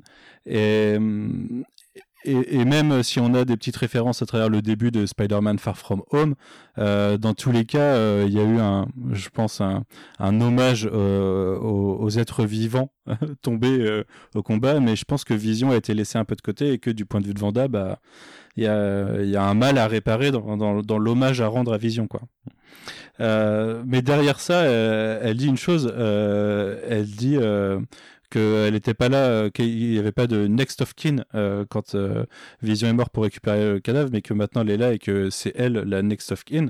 Ce qui sort de nulle part techniquement parce qu'ils ont déjà une relation frauduleuse puisqu'ils étaient de deux côtés de la loi avant les événements de Infinity War. mais c'est là que je disais qu'il y avait un écho avec avec les, dialogues avec Hayward. du point de vue d'Hayward, il lui appartient pas. Il lui dit clairement, il vous appartient pas. donc il y a une euh, une relation qui est euh, totalement unilatérale vis-à-vis du monde que Vanda euh, s'approprie, mais que du point de vue du reste du monde, bah, n'a pas lieu d'être. Quoi. Elle, a, elle a aucun droit de du point de vue des Ward et du gouvernement et de n'importe qui sur le corps de Vision. Et en tout cas, ça confirme pour de bon que bah, la scène dont parlait Elisabeth Olsen et Paul Bettany où Vanda récupérait le corps de Vision, au final, ça a dû être vraiment abandonné dès qu'ils ont trouvé la feuille de route de Vanda Vision. On avait des soupçons euh, au moment de l'épisode 4, j'en parlais déjà, mais là c'est confirmé que c'était vraiment. Parce que là, elle récupère pas le corps au final. Elle récupère pas le corps. Bah, en fait, c'est pour ça que ça m'a étonné, c'est parce que je me suis dit, bah oui, mais il y a une scène qui a été tournée, elle récupère son corps. Et en fait, non, elle le récupère pas. Et je trouve que c'est, je trouve que ça, ça fonctionne d'autant plus qu'elle ne le récupère pas, quoi. Mm. Mm. Et du coup, c'est intéressant à trois semaines de Falcon Winter Soldier de se rendre compte qu'en fait, le, toute la problématique euh, liée au côté, euh, comment dire, légal, un peu administratif, justement, de, toutes les questions posées par Civil War sur le côté gouvernemental, tout ça, en fait, en 2023, dans In Universe, euh, toutes ces, toutes ces problématiques-là, de par Infinity War et Endgame peut-être, mais ne sont toujours pas vraiment résolues, en fait, parce que Là, quand il lui répond euh, mhm. froidement euh, isn't yours, euh, nous, techniquement, on pourrait se dire que, bah, quelque part, si, un peu, ils étaient en couple, tout ça. Nous, on les a vus ensemble et tout. Mais je comprends aussi, quelque part, et c'est, je rejoins parfaitement maintenant là-dessus, sur le côté gris, un peu. qui n'est pas vraiment un vilain de, de Hayward, le, pur côté bureaucrate, quelque part on pourrait le comprendre aussi sur ce côté gouvernemental là et au final ben il y a aucun Avengers finalement après Civil War qui a réellement euh, réussi à s'asseoir avec justement des gouvernements pour déterminer euh, de, ce genre de, de, questions et de réponses par rapport à Vision. Et c'est très très intéressant je trouve euh, de tous, toutes ces, toutes ces choses là pardon et j'espère vraiment, même si j'y crois pas trop, que Falcon Winter Soldier pourront de nouveau soulever euh, les questions posées par, euh, par Civil War sur le côté légal autour des super-héros, justement. Hmm. Bah là, on, est, on était trois semaines après, euh, seulement après le, le retour Ouais, on- de ces héros disparus, quoi. Donc, euh, j'imagine que c'est Ouais. le bordel. Et d'ailleurs, ce que, ce que je voulais dire tout à l'heure euh, par rapport au- à la bombe Stark Industries, et tu en as un peu parlé là à l'instant, Manu, c'est que je comprends vraiment toujours pas la, la fin de Endgame avec l'enterrement qui serait uniquement dédié à, à Tony Stark et où on n'aurait pas eu euh, Black Widow, Vision ou même Gamora à ce moment-là. J'arrive Mhm. vraiment pas à comprendre ce que Wanda, elle aurait vraiment dû déjà peut-être s'exprimer et dire quelque chose. Je peux, je peux pas, je peux pas croire que le personnage à ce moment-là, le moment de, de, de l'enterrement, puisse rester comme ça et juste pleurer Tony Stark que ça tient pas debout alors qu'elle vient de perdre Vision, même si effectivement elle, elle a le droit à, à une micro-scène euh, après, mais c'est, je trouve ça débile, c'est, c'est Bah. vraiment étrange. Même les, même les gardiens, j'arrive pas à- Enfin, ils connaissent, euh, ils connaissent pas du tout Tony Stark, euh, ils viennent de perdre Gamora, c'était Mm. la maman de la famille, c'est ridicule, enfin, je... C'est vraiment de... Bah moi j'ai une explication pour ça, hein. c'est juste que Marvel c'est foncièrement de droite et que... et que- oui, oui, voilà. non mais voilà, et qu'ils font, ils font, ils font n'importe quoi avec Iron Man depuis quelque temps et ça a beau être la pire enflure et tout ça. euh. Enfin moi je- en général ce qui est... Bon euh, je suis désolée du coup petite parenthèse mais ça fait penser au, au, au Spider-Man du MCU que moi je déteste, notamment pourquoi je les déteste euh, les deux, parce que dans les deux mais surtout dans le premier, bah, le méchant c'est juste un pauvre gars, un pauvre prolo qui se fait niquer par, euh, par Iron Man et en fait Iron Man Mhm. euh, c'est c'est un mec qui a créé plein de méchants, c'est un, un, un gros connard, sauf que comme Marvel c'est de droite, et bah du coup ça reste le gentil finalement. Enfin bref, voilà, donc ceci explique cela. C'est juste que c'est la- le modèle du self-made man euh, parfait, euh, qui, est, qui, qui, qui est philanthrope, euh, mais qui a quand même beaucoup d'argent, et voilà quoi. Bah, moi, la fin de Endgame, je la vois comme un méta-hommage au personnage Ouais. dans sa- la construction du MCU. Et je sais que c'est la disparition du personnage qui a lancé le MCU et c'est pour ça qu'il lui rend hommage à lui. Mais euh, d'un point de vue scénaristique, c'est maladroit. Il n'y a, y a pas de. Enfin, ça, ça laisse de côté des choses vachement importantes qui, euh, dans un comics, euh, auraient lieu, le droit à une page d'épilogue, quoi. Au moins pour, euh, pour en discuter. Et là, l'épilogue, c'était vraiment le, le dialogue Clint, Clint Vanda sur euh, ils le savent, ça s'est bien terminé, euh, en mode euh, oui, ils sont bien au ciel, quoi. Mais ouais, c'était un peu con. Ouais. Pour rebondir un peu sur ce que la question que posait Quentin sur est-ce que euh, Falcon et Winter Soldier euh, parlera des conséquences, euh, enfin des relations avec le gouvernement. En fait, je pense qu'il y a une question que je m'étais pas posée à la fin d'Endgame, c'est que avec euh, Cap Party, euh, Tony Moore euh, et même Black Widow, qui est, qui est quand même depuis le début à travailler pour le Shield, etc., qui est en- en lien avec toutes ces instances. En fait, on manque un peu de leader dans les Avengers qui nous restent. Je pense il y a peut-être War Machine qui pour le coup a toujours été Il manque un peu d'Avengers originaux, même. Ouais, voilà. Et, et du coup, en fait, c'est vrai que Vanda, on ne sait même pas que vers qui elle aurait pu se tourner, des gens qu'elle connaissait. euh, parce que la pauvre, elle a un peu perdu tous ses alliés. Euh, Hawkeye, on a bien compris qu'il. On sait pas trop ce qui est devenu, mais je veux dire, euh, c'était pas non plus... il n'était pas non plus dans les petits papiers du gouvernement. En fait, c'est vrai que.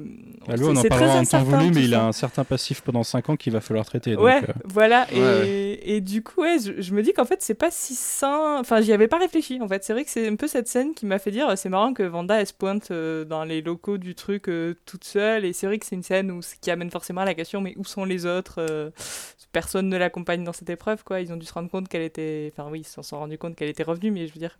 Enfin, pourquoi elle est toute seule? Mais c'est vrai que les gens les plus proches de Vanda, en tout cas, sont plus là. Et je pense, bah, Vision, certes, qui est mort, mais à Cap, qui était quand même un de ceux dont elle était le plus proche, qui, qui est un peu parti euh, Mm. vers son happy ending euh, qui était magnifique, mais un peu en abandonnant tout le monde derrière, quoi. Donc, euh, Mais en même temps, ça nous Voilà. était déjà dit, en fait, quand euh, Vanda nous avait dit que tout, ce- tout ce dont elle se souvenait de comment ça a commencé, c'est un fort sentiment de solitude et elle a Mm. juste plus personne, quoi, a priori. Mm. Elle avait ressenti un vide de ce qu'elle disait. Et euh, c'est intéressant aussi euh, de voir comment, euh, à nouveau, on a des images manipulées. Et autant c'était Vanda qui le faisait euh, euh, lors de la scène avec l'Hydra, autant là c'est Hayward qui, euh, qui Oui. manipule les images. Et je trouve que c'est intéressant de voir que les deux, en dépit de leurs différends, ils ont les mêmes méthodes pour euh, un peu manipuler leur monde et manipuler les images. Et euh, je trouve que c'est un parallèle très intéressant. Euh, bah écoutez, on en arrive à, à une scène importante qui est pour moi la scène la plus importante de la série jusque-là. Euh, après ça, Vanda repart, euh, dans une voiture rouge d'ailleurs, c'est à noter, euh, et file vers Westview. D'ailleurs, il y a un petit panneau Fabric Beyond quelque part dans la ville à, à l'entrée que j'ai trouvé marrant. Peut-être qu'elle a lu ça et qu'elle s'est dit allez, on fabrique. Euh, mais elle arrive sur, euh, sur un terrain euh, qui est un terrain sur une maison qui n'a pas été construite, qui aurait a priori dû être construite et qui n'a pas été construite. elle nous sort un petit bout de papier qui est les plans d'une maison avec un, petit cœur qu'on imagine créé par Vision, enfin écrit par Vision ou elle à l'époque, avec un message pour, pour vieillir ensemble. Euh, est-ce que quelqu'un veut en parler avant que je, je m'épanche dessus? Bah là, c'est, c'est, le moment où la série, elle nous met un uppercut. enfin, je veux dire, c'est, hyper douloureux, quoi. C'est, super fort, mais c'est... Euh, mais c'est... Ouais, c'est, assez douloureux comme moment, et c'est... Et c'est assez beau sur, euh, sur le personnage de Vanda et sur bah, on a pour le moment l'une des grosses thématiques de la série, bah, c'est vraiment le passé sous toutes ses formes et le fait qu'elle n'arrive pas à avancer parce qu'elle est enfermée dans le passé et c'est pour ça d'ailleurs que la forme de la série est très intelligente puisque bah, la forme reprend le passé. Donc euh, c'est voilà c'est la forme épouse le fond j'adore. Et, euh, et, ce, ce, passage demande vraiment bah, pourquoi en fait on reste dans le passé et on peut pas aller vers le futur? Parce que vieillir c'était avec vision vieillir c'était là et ben en fait maintenant pour elle tout ceci semble complètement impossible. Elle elle peut plus vieillir avec personne. Cette maison est pas construite et, et du coup elle peut pas aller. Ce, ce, ce, futur qui a été écrit en fait il, est, il lui paraît complètement inatteignable. Et, euh, et du coup voilà c'est assez beau et mm. triste. Ouais c'est. Euh... Bah j'étais déjà un peu à terre avec avec tout ce qui a été proposé et puis là je me suis dit bon ok. Euh allez, amenez tout là, de toute façon, au point où on en est, hein, une scène de mm. plus qui nous détruit ou de moins, il n'y a, pas grande différence, j'avais envie de dire. Et puis, euh, non, non, mais c'est incroyable, puisqu'en plus, c'est tout en. C'est tout en douleur retenue. Il euh, n'y a, quasiment pas de dialogue durant cette scène. Elle est seule. Euh, elle conduit toute seule dans une voiture avec la fameuse plaque d'immatriculation où il y a écrit Excelsior dessus. Et puis bah, c'est mhm. un clin d'œil à comment elle est arrivée dans la ville euh, et comment dans le pilote il montrait euh, comment, euh, comment une, voiture avec les deux tourtereaux qui viennent de se marier venait s'installer. Et je trouve que le contraste est d'autant plus brutal que dans, dans le pilote tu vois que c'est deux happily maris de couple qui arrivent avec une petite chanson joyeuse. Et puis bah, en fait la vérité c'est juste qu'elle est arrivée toute seule sur un terrain vague euh, avec deux trois euh, morceaux de de, béton qui se battent en duel euh, par terre. On voit à quel point les fenêtres allaient être faites. On voit aussi le trou pour la porte. Enfin, en fait, c'est à quel point c'est vraiment esquissé et en même temps on se dit qu'en fait c'est à la fois trop et pas assez. Et, et, quand on voit cette scène, en fait, moi c'est vraiment de voir le mot vieillir ensemble qui m'a bouleversée parce que dans le MCU, on voit pas trop de personnages se projeter euh, sur l'avenir. En fait, quand on, est avec eux, c'est pour des, des, jours seulement, en fait. C'est des durées extrêmement mhm. courtes. Et même Vendavision, c'est sur une durée extrêmement courte. Et là, en fait, l'idée que euh, un vieillissement, donc que quelque chose de tout à fait banal ne puisse pas se produire, je trouve que c'est hyper dévastateur parce que ça refait la normalité que Vanda euh, voulait. Et je sais pas pourquoi, mais voir ce petit cœur rouge sur ce fond noir, en plus, on voit qu'il y a écrit en dessous euh, les owners, c'est euh, euh, Vanda Maximoff et, et Vision, donc le, bail était à leur deux noms. Mhm. Et, et, ouais, non, c'est vraiment. c'est c'est une arme redoutable ce qu'elle sort et, et quand elle explose de douleur, bah honnêtement, je, je vois pas comment, dans quel monde quelqu'un ne pourrait pas comprendre la, douleur de Vanda, quoi. Je trouve que c'est fait avec mhm. beaucoup d'économies de moyens mais je trouve que c'est incroyablement bien fait. Et, et euh, à nouveau, Elisabeth Olsen est, euh, excellente. Quoi. Hmm. Mais il y a, y, a, y a, un truc qui est, qui est, qui est génial dans ce que tu dis, Océane, euh, auquel j'avais jamais pensé, c'est sur le fait que c'est vrai qu'à chaque fois qu'on les voit, les, les héros, c'est sur des très courtes durées. Et, euh, et Vendavision, même si c'est sur une courte durée, bah, comme le temps il est complètement déformé là-dedans, c'est la première, c'est la première fois bah, qu'on la voit avec des enfants, qu'on voit les enfants grandir, qu'on attend de voir une Avengers enceinte, puis se disputer, puis machin. Et, euh, et ça donne un côté très inédit à la série et, super mm. intéressant. Et enfin bref, merci d'avoir dit ça. Mm. Mais par contre, j'ai une petite question peut-être euh, très pragmatique et un peu bête, mais euh, je crois qu'il y a une ligne de dialogue que j'ai pas compris dans l'épisode 4 euh, parce que je pensais que Westview, du coup, ça, ça avait été créé toute pièce. Et je crois que j'ai pas compris la. Non, non, c'est... non, c'est transformé. C'est juste transformé. ce que les flics ils disent, euh, nous on connaît Eastview, mais pas du tout Westview. Oui. Ouais, non, mais c'est parce que euh, c'est parce que ceux qui sont proches du truc, euh, euh, la réalité euh, le- les fait oublier en fait, les fait. euh, enfin, Ah, d'accord, fait qu'ils en ont plus conscience en fait, ça, ça a été effacé de leur mémoire. Tout comme les gens qui sont dedans ont été effacés de la mémoire de leurs proches en fait. D'accord. C'était ça que disait cette scène. Ouais, mais j'avoue, moi aussi, ça m'a. J'ai eu un moment de. Attends, euh, oui. Qu'est-ce que. C'est vrai que c'est. Comme quoi, il faut, faut revenir parfois au dialogue pour euh, vraiment comprendre l'ampleur, quoi.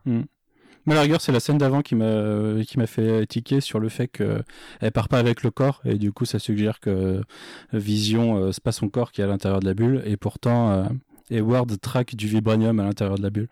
Donc traque le corps de Vision alors Ouais. qu'on la postgène nous est- nous dit clairement après qu'il y a pas le qu'il a le corps de Vision. Donc euh, ça suggère qu'elle a créé euh, elle a transmuté euh, elle a vraiment créé un corps de Vision en fait à l'intérieur de cette bulle. Euh, pour en revenir à cette scène, euh, déjà ce qui est intéressant, c'est que quand on avait vu la réalité buggée, plutôt, on avait vu que il y avait une version de la réalité où la maison n'existait pas, c'était que des fondations et la maison n'existait pas. Moi, cette scène, elle m'a fait, elle m'a fait très mal. Euh, petit moment pathos, mais moi-même actuellement, je suis en, deuil d'une relation de 15 ans et, et c'est pas facile. Et euh, je, je vis encore dans ma maison dans laquelle j'ai vécu pendant 10 ans avec ma femme. Du coup, je, j'ai tout qui me rappelle à ça. Euh, donc quand euh, le, le, le cœur euh, le cœur avec le message pour vieillir ensemble s'affiche euh, autant vous dire que j'étais dévasté en même temps que Vanda quoi. Ça m'a plutôt euh, tué psychologiquement. Et, euh, et c'est d'autant ça résonne d'autant plus en fait avec le, le message de, de- du côté sitcom de la série que ma façon de, de, de, gérer les choses, c'est de me plonger dans euh, la drogue, la pop culture et euh, le, la surproduction de podcasts. Et, du coup, en fait, j'ai j'étais totalement rattrapé par, euh, par le message et par la façon qu'a Vanda de, de gérer les choses. Et ça m'a, je vous dis, au moment où Vanda explose, en fait, moi, j'avais déjà explosé en larmes, en fait, et j'ai dû mettre pause à ce moment-là parce que, euh, c'était un peu difficile. Et euh, c'est pour ça que pour moi, c'est la plus belle scène de la série parce que euh, bah, c'est hyper personnel. Elle arrive à taper là où ça fait très très mal, quoi. Là où on a eu beaucoup de dialogue, beaucoup de subtilité par le passé, bah là, c'est plus subtil du tout en ce qui me concerne. Et euh, le, euh, bah, a priori, ça fait le même effet à tout le monde, mais le pour vieillir ensemble, euh, il percute, il percute très fort. Voilà. Non, mais c'est bien de voir à quel point une série peut être une catharsis. et euh, Mm. c'est à ça aussi que ça sert la pop culture, finalement. C'est euh, c'est à ça que ça sert. Donc c'est bien aussi. Ouais. Ah, ah non, bah clairement, la, la, la série, elle est, je pense qu'elle est. euh, L'effet dont elle parle sur ses personnages, je pense qu'elle euh, qu'elle le fait à certains d'entre nous parce que. Parce que ouais.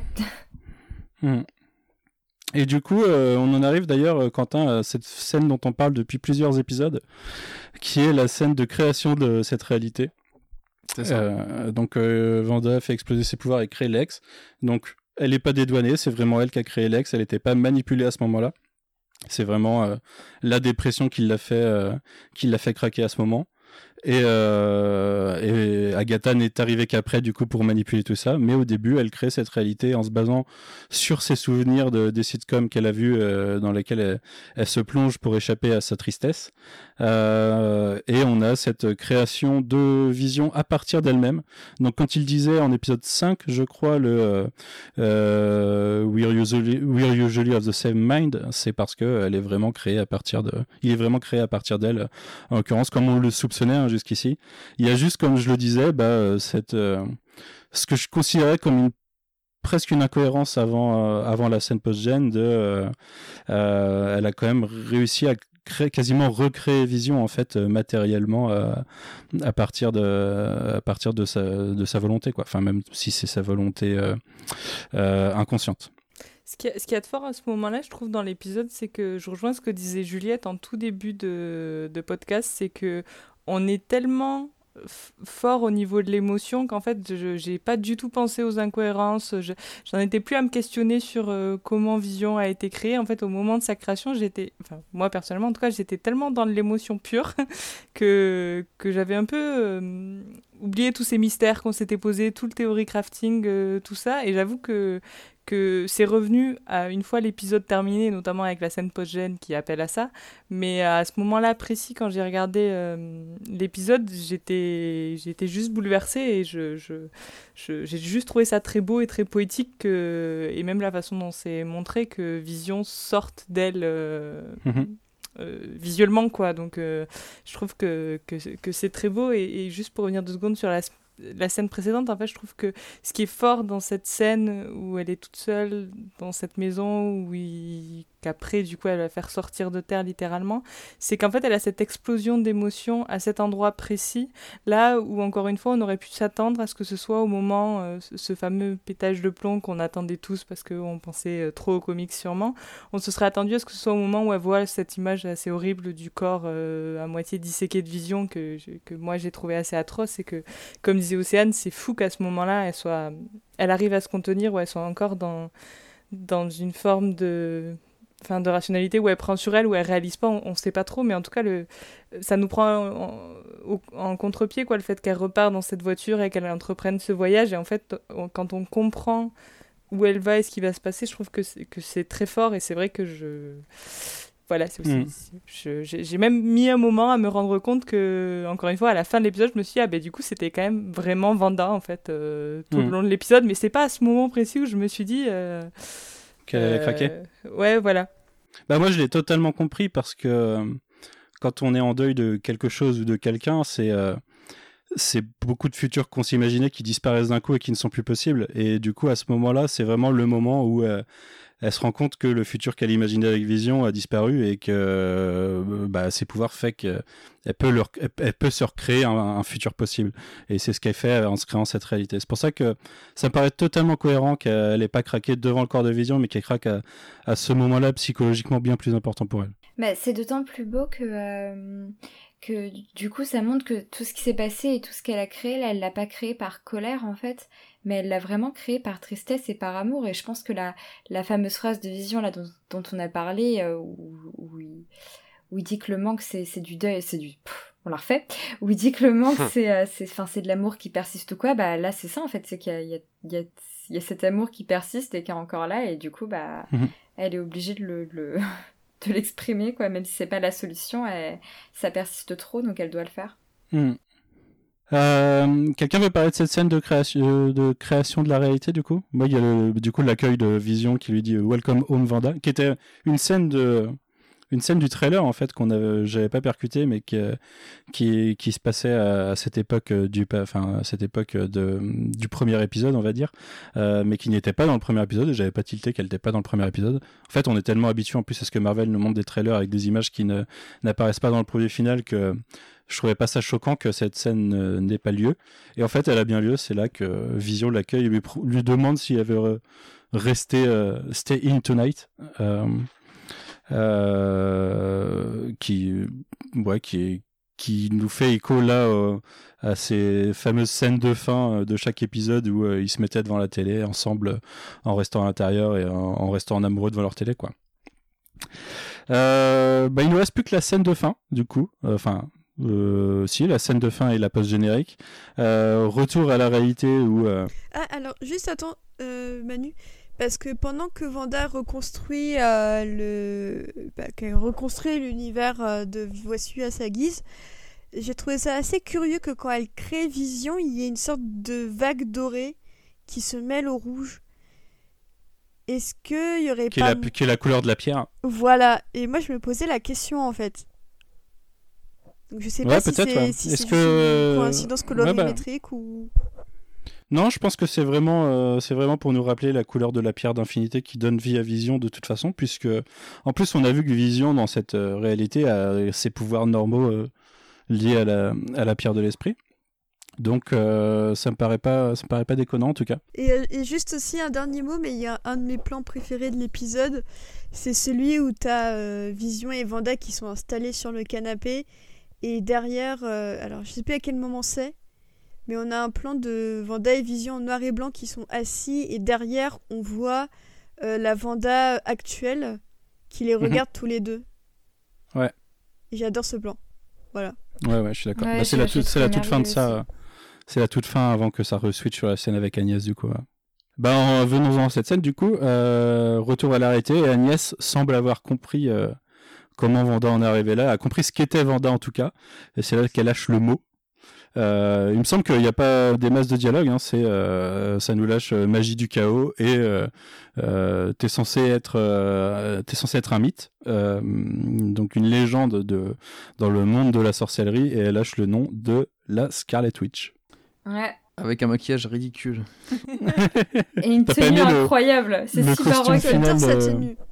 Ouais, j'aime trop. Bah, la, la tenue, ouais, ouais, mais le, le- je sais pas, le, le- elle a vraiment un drôle de, de maquillage, c'est très bizarre, je trouve. Ça fait vraiment méchante en ce moment, je suis en plein visionnage de Power Rangers, et là, j'ai vraiment des relents de. de- c'est vraiment, euh, c'est tout moche. C'est le, côté Hocus Pocus moi, que tu, dont tu Ouais, parlais ouais, tout à l'heure. ça. fait vraiment cet univers visuel des sorcières. ouais.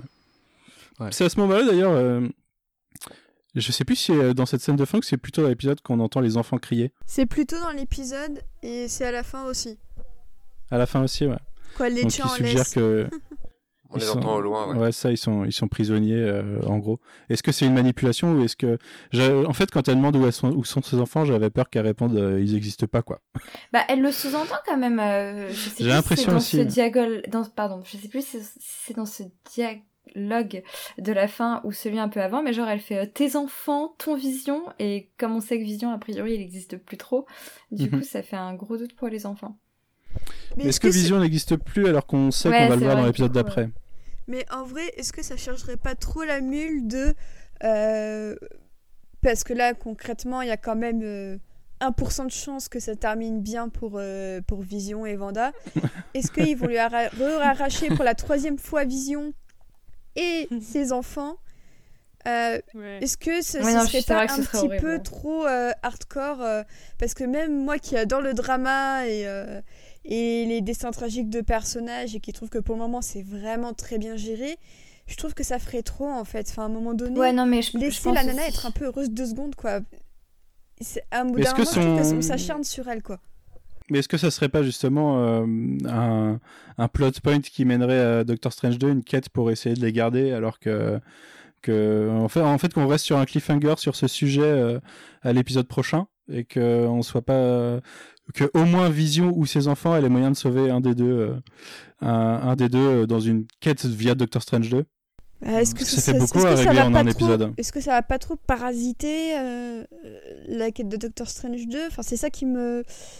Ouais, qui je, je sais pas, je sais. Mais en fait, moi, ce que j'aimerais Parce que si, euh, s'il lui enlève tout à l'épisode d'après, ça va, ça va être violent quand même. Oui, J'espère bah, que l'épisode va durer après, une le truc, déjà. c'est que on lui a déjà tout enlevé. Elle le dit dans Endgame, elle dit You took everything for- from me. Là, ça ferait vraiment redite qu'une nouvelle fois on lui dise Bah, t'as encore tout repris de moi, euh, tu fais chier, quoi. Et moi, limite, ce que je voudrais, c'est qu'il y ait une sorte de, de closure sur euh, les, traumatismes et les deuils de Vanda, mais que euh, pendant que tous ces traumas sont terminés, effectivement, autre chose commence et que sa prochaine intrigue ne soit, plus, ne soit pas tant tournée vers Vision que vers son nouveau statut de Scarlet Witch. Moi, en fait, ce qui me saoulerait, c'est que Vendavision se prolonge trop dans Doctor Strange parce Ouais, que ça ouais, reste un film avec, Do- avec Doctor Strange. Et euh, même si pour le moment ça va encore, Marvel c'est plutôt bien dosé euh, quand il y a deux, euh, super-héros principaux du MCU qui sont à la tête euh, du même film, mais j'aimerais bien que l'intrigue globale de Vendavision soit terminée au 9ème. Qu'il y ait des pistes Ouais, évidemment pour ouais. les films, mais qu'on laisse pas 50% des choses en suspens parce que sinon ça va m'énerver quoi, ça, aura servi à Ouais. rien. Mais Je, je suis d'accord avec toi. Ce qui m'inquiète juste, c'est que euh, il va y avoir déjà peut-être fort à faire avec euh, ce qui est inclus par la scène post-générique. Et j'ai peur que si on doit tout régler dans l'épisode 9, on sait pas sa durée encore. hein, euh, Il y a toujours le légendaire potentiel épisode 10, on sait jamais. mais, euh, mais ce qui m'emmerderait, parce que je l'ai pas prévu niveau podcast, hein, j'ai prévu le final la semaine prochaine. C'est un épisode exceptionnel en plus. Ah ouais, donc, non, euh, ouais. euh, me faites pas ça, Marvel. Mettez les deux le même jour à la rigueur.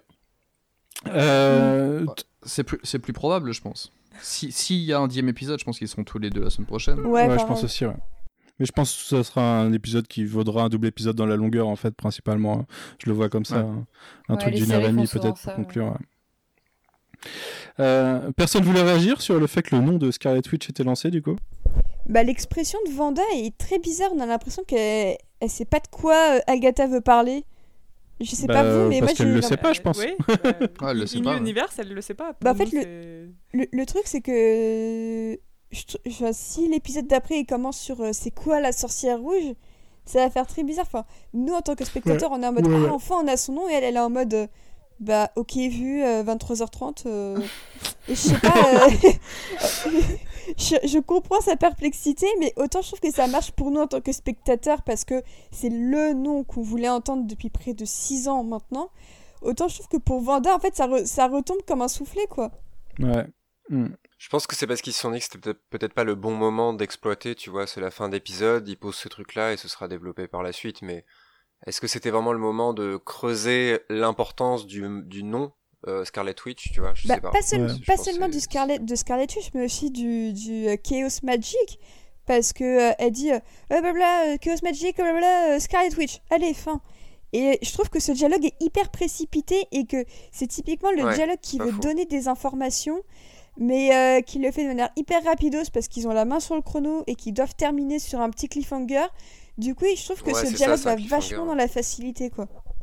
Moi, c'est un, c'est un- c'est une réplique qui me donne envie d'avoir une, une saison 2 qui Ah bah serait oui, pas oui, Vendavision, mais qui serait euh, la, euh, l'équivalent de la route des sorcières, euh, c'est-à-dire le run de, le run de 2015-2016 de Scarlet Witch, euh, dans lequel Vanda était en mode rédemption euh, post euh, tout ce qui s'était passé avec House of M et une fois que ça s'était réglé, et où elle allait sur, elle, voyageait à travers le monde sur, à la recherche de ce que c'était qu'être la Scarlet Witch en gros quoi. Et ça me donne envie de voir ça en fait sur une saison entière et, et j'ai peur d'être frustré parce qu'on n'aura pas ça. Bah, moi, je pense qu'on en aura peut-être un peu, mais c'est vrai que je vois difficilement comment ils peuvent le faire autrement ou maladroitement dans le dernier épisode parce qu'on va manquer de temps, hein, quoi qu'il arrive, même avec un épisode euh, d'une heure et quart, une heure et demie, on risque de manquer de temps. Et Mhm. ça, pour le coup, ça collerait très bien sans peut-être trop envahir euh, l'intrigue de Doctor Strange 2 à une relation qu'elle pourrait avoir avec euh, Stephen Strange. Donc, euh, Ouais. je pense que la Chaos Magic, pour le coup, elle devrait être plus exploitée peut-être dans le film. Ce n'est qu'une hypothèse, mais pour le coup, Ouais, je, je pense pense, aussi, que c'est ouais. réalisable. Ouais, parce que c'est pour être son mentor en quelque sorte pour lui faire découvrir ça. Mais même si ça fait un Ouais. peu chier du coup d'être dans une situation où un mec euh, moins puissant que la meuf en question euh, se retrouve à être son mentor, mais bon, dans l'idée, Bah, pas. surtout que Strange, il maîtrise pas du tout le, le Chaos Magic. Bah, on a un gap temporel sur Strange qui fait qu'on sait pas trop ce qu'il a pu apprendre euh, pendant, pendant ce qu'on n'a pas vu quoi. Ouais. Même si lui a été mort aussi pendant 5 ans, mais euh, avant ça, entre Strange et quand on le voit dans Infinity War, on- et même dans Thor, on voit qu'il a, il a bouquiné le mec. Et même dans, dans, dans Doctor Strange, il bouquinait pas mal. Il utilisait sa forme astrale pour voler des. D'ailleurs, on, on des... revoit pas le bouquin euh, d'Agatha? Non, bah j'allais en parler. J'allais, euh, j'allais dire euh, dans les trucs qui sont pas réglés, bah il y a la post-gène de la semaine dernière, il y a le livre, il y a le statut des enfants, et il y avait euh, le fameux, euh, c'est le moment où on lance de Hayward dans l'épisode d'avant.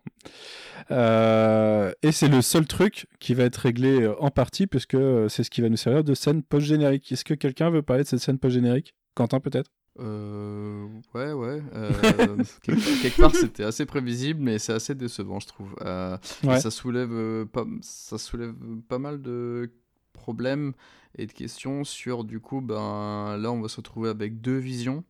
Mhm. Euh, alors on est vraiment en plein sur cet épisode-là, euh, sur le, le, le- run dont on avait déjà parlé de Vision Quest. hein. là, on retrouve vraiment tous les éléments, le Vision disséqué, le Vision euh, ressuscité, blanc comme ça dont on avait déjà parlé. Mais euh, j'attends de voir un peu la façon dont il va s'exprimer, la façon dont peut-être il va être piloté, peut-être même, je sais pas, j'espère Mhm. pas, mais peut-être. Je serais pas trop surpris de On a parlé d'un Grim Reaper pendant longtemps, euh, peut-être que ça sera ça. Ouais, ouf. Un peu, je pense. Du coup, ils ont.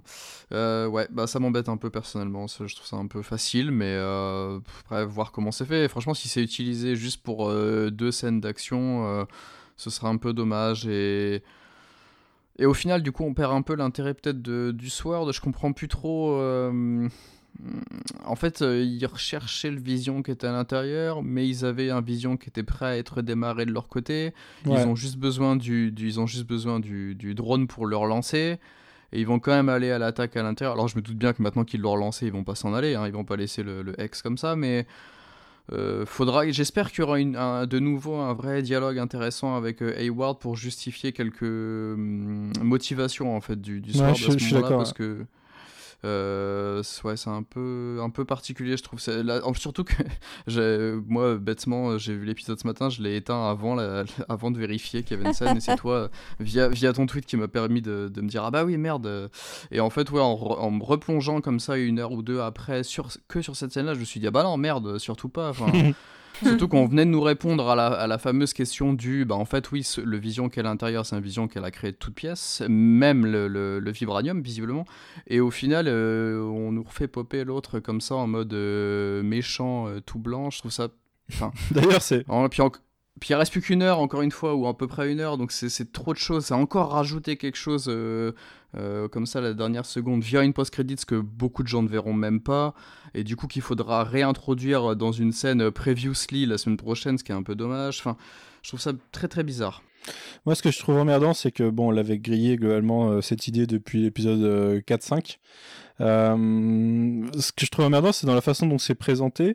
C'est typiquement le truc où euh, bon, t'as des mecs qui vont faire une expérience euh, en essayant de ramener Vision, et là ils utilisent euh, le pouvoir de Vanda, enfin les résidus de pouvoir de Vanda pour le réactiver parce qu'elle a un lien avec la pierre de l'esprit.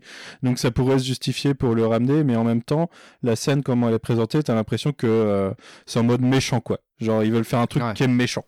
Ah ouais, Euh, c'est le horrible. Le truc, dialogue euh, qu'il a c'est horrible. C'est c'est vraiment, euh, eh ben je vais aller me venger et je vais sortir mon truc, euh, vas-y, euh, enclenche-le. Ex- J'ai l'impression de me retrouver dans une série B, Ouais. je suis désolée. Franchement, ça Ouais, c'est typiquement un dialogue de la phase 1 par un méchant très méchant, Ouais. quoi. Et je trouve que ça... Manon disait tout à l'heure que la scène d'Hayward euh, au Sword avec Vanda était très réussie, très nuancée. Je trouve que là, Ah, ils celle-là, ont non, ruiné le peu de nuances qu'il avait Ouais. au début de l'épisode avec ce dialogue digne d'un méchant, euh, hyper méchant, quoi. Je suis d'accord. Ouais, je trouve ça horrible, hein. Deux, deux, deux bonnes scènes avec Hayward, c'était trop demandé. Et en plus, ça peut aussi euh, faire une grosse redite de. euh, ils activent un truc, euh, imaginons que ce soit pour le bien, euh, ça tourne à la Ultron ou euh, le truc il devient ma- maléfique, quoi. Et dans ce cas, c'est une Ouais. redite de Ultron. Donc, ouais, euh, du truc qui a créé Vision. C'est, je trouve ça un peu maladroit. Ouais, Et je me suis fait la même m'emmerde dans- remarque. Enfin, je Ouais. pardon, je me suis fait la même remarque. Je me suis dit, mais enfin, ils sont complètement cons. Ils ont déjà fait, ils ont vu que ça marchait pas. En plus, avec Civil War et tout, il y a plein de questions qui se sont posées. Pourquoi ils referaient ça Ça n'a pas de sens. Ouais, ouais, c'est un peu con, ouais. Après, on parlait de euh, Hayward qui serait un anti-super-héros et qui pour- pourrait avoir euh, sa conscience propre, j'espère d'ailleurs, au sein du Sword. euh, ne pas représenter le Sword, mais représenter un intérêt personnel pour créer euh, un tueur de super-héros. Et du coup, le nom de Grim Reaper serait pas déconnant à la rigueur. Euh, moi, ce qui me fait peur, c'est que c'était tellement facile euh, jusqu'ici sur ce côté de l'histoire. Est-ce que ça serait pas la facilité pour ramener Vision dans son vrai corps, tout simplement, euh, en fin de combat dans l'épisode 9 Et ça réglerait le problème de, de l'existence de Vision, quoi. Ah, il y aura ils ont un un- retour de vision. Ils ont son corps qu'à réparer, il n'y a plus qu'à transférer son esprit dedans et c'est réglé. Et c'est la facilité même. Oh là là. Alors, euh, moi, je vous l'annonce par avance si euh, Vision il est, il est ressuscité et tout ça, mais je vais être dégoûtée. Hein. Je vais beaucoup en vouloir à Marvel. hein. non, mais je tiens, Ouais, je tiens à le. Ouais, préciser aussi. tout de suite. je- ce serait, ce Bah, serait moi, une mon- grosse moi, mon erreur. cœur dit oui, parce que Vanda et Vision, c'est un super beau couple, et cet épisode nous a prouvé que c'était vraiment une très belle histoire d'amour, donc mon cœur dit oui, et ma raison dit, euh, bah non, euh, ça, ça ruinerait euh, littéralement les huit oui, épisodes bah oui. qui viennent de se dérouler. En plus, Elisabeth Olsen a dit que l'épisode final serait très triste. Pour Bah, en moi, fait- ça colle pas avec un retour de Vision euh, tout, tout, tout, tout joliment, quoi. Parce que si Vision revient, Endgame est fini. Enfin, plus, plus Infinity War que Endgame, du coup maintenant on n'a plus rien à foutre quoi. Enfin, c'est... enfin moi ça me. je En fait, je, je trouverais ça un peu dommage de, de faire revenir. Et pourtant, Dieu sait si j'ai apprécié le personnage, mais en fait, personnellement, moi, j'ai surtout envie que. euh, on parlait d'Endgame à l'instant, en plus que euh, Vanda et Vision aient euh, des vrais adieux, si vous voulez. C'est plus les vrais adieux, mais est-ce que Ouais. euh, c'est un couple Ouais. qui est par Ouais. essence tragique et du coup, c'est, ça me paraît impossible que cette série finisse sur un happy end. En tout cas, non, enfin, non. C'est malheureusement possible, mais j'en serais très déçu. Euh, des adieux, un peu pathos, tout ce que vous voulez, machin, et que derrière Vanda vive sa propre histoire avec ses propres aventures, mais qu'elle laisse peut-être Mhm. euh, Mm. euh, euh, vision euh, derrière. Voilà, je pense qu'il a eu une belle exposition dans cette série-là, il a eu son temps et voilà, je pense que c'est un personnage qui a besoin de vivre d'autres choses et rencontrer d'autres d'autres trucs euh, par la suite, quoi. Mm. Puis dans les étapes du deuil, on dit souvent que la dernière étape, c'est euh, l'acceptation. Et en fait, il nous manque, je pense, c'est cette scène-là que moi j'attends. En fait, de, je sens que je vais pas aimer tout ce qu'il y aura dans le dernier épisode, Mhm. mais en fait, cette scène d'acceptation de Vanda, c'est ce que je vais attendre tout l'épisode. Et j'espère qu'elle sera à la hauteur. Et pour moi, elle passera par un renoncement au moins à Vision. Et en fait, de plus en plus, je me dis peut-être aux enfants aussi. Et je l'avais pas trop vu venir celle-là, mais. Bah, euh, je sais pas. je Moi, j'ai une théorie. J'ai une théorie que je qualifierais de théorie unique dans le sens où elle les contrôle toutes. Euh, imaginez, imaginez euh, fin, de, fin, fin de combat contre ce, ce Bad Vision ou ce Grim Reaper. Euh, Vision décide de demander à Vanda de, la- de transférer son esprit dans son ancien corps pour l'autodétruire. Et du coup, il y a transfert de Vision, il y a encore il y a une scène d'adieu et il y a Ça fait tragique, Endgame quoi. aussi, où là, Donc, pour le coup, bon, Ouais. vous, avez, vous avez vu le, le truc là, donc euh, ouais, ça, ça peut, ça peut être ça, ouais. Ça peut être ça, mais je pense qu'il y aura, il y aura ce moment de, de pathos et de, je dois, je dois partir, mais non, non, et euh, Mm. c'est l'acceptation. ouais. Ouais, le Ouais, sacrifice, euh, quoi. C'est l'acceptation du Moi, j'ai sacrifice pas hâte de voir de cette scène. J'ai j'ai pas envie de pleurer, j'ai pas envie de Ah là, je, souffrir. ouais, je suis pas optimiste sens- sur ce point-là. hein. Parce que si Mais honnêtement, tu vas y avoir droit. si- parce que Moi, j'ai pris ma journée euh, vendredi prochain pour accepter ça. Ah ouais, non, mais moi, je, je sais que. Enfin, je, je- je me prépare à ne pas aimer ce que je vais voir. Et c'est assez rare avec Marvel de se dire euh, je sais que je vais me faire bolos émotionnellement. Et à la fois, je suis contente parce que ça prouve qu'ils savent le faire. Et en même temps, t'as pas envie d'y être parce que tu sais que. que tu vas euh, je, je- on Mm. va Moi, souffrir. je sais avec les Pixar, Et mais je comprends voilà, très très je suis bien. pas venue ouais. ici pour souffrir, tu vois. Voilà. Donc j'ai un Mais- peu, mais j'ai ça- très peur. Mais ça, mais euh, comme tu, comme tu dis aussi, dans un sens, ça fait vraiment plaisir euh, qu'on se dise ça avec Marvel parce que bah, tu parlais un peu toi, aussi- enfin tout à l'heure de ce que tu pouvais lire sur internet et, et, et j'ai lu genre des, des gens dire que c'était très vite comme série, que ça avançait pas du tout et, je suis pas du tout d'accord parce que bah on passe notre Mhm. temps à, à nous plaindre que euh, que Marvel ça laisse pas la place à l'émotion, que ça laisse pas la place à l'humain, mais en fait pour une fois, genre la seule et unique fois limite, non peut-être pas la seule et unique fois, mais voilà, pour, pour une rare fois on a ça, bah là on dit qu'en fait il y a plus d'histoire et, et justement je suis en mode bah si on, on a une histoire mais en plus en prime on a du développement psychologique alors autant en profiter. Ouais. Si, si je peux me permettre un moment coup de gueule aussi, je vois beaucoup de gens euh, qui euh, pensent beaucoup de bien de la série The Mandalorian qui se plaignent dans Vendavision que soi-disant il ne se passe rien, qu'il n'y a pas de développement de personnage. Ça me fait vraiment mal au cœur. Alors après, je suis mal placée c'est- parce que j'ai pas aimé la l'épisode 8, série ça. The Mandalorian. Mais euh, non, même pas. a- ouais, Star Wars, c'est compliqué comme fandom. En vrai, on essaie de les catégoriser, mais.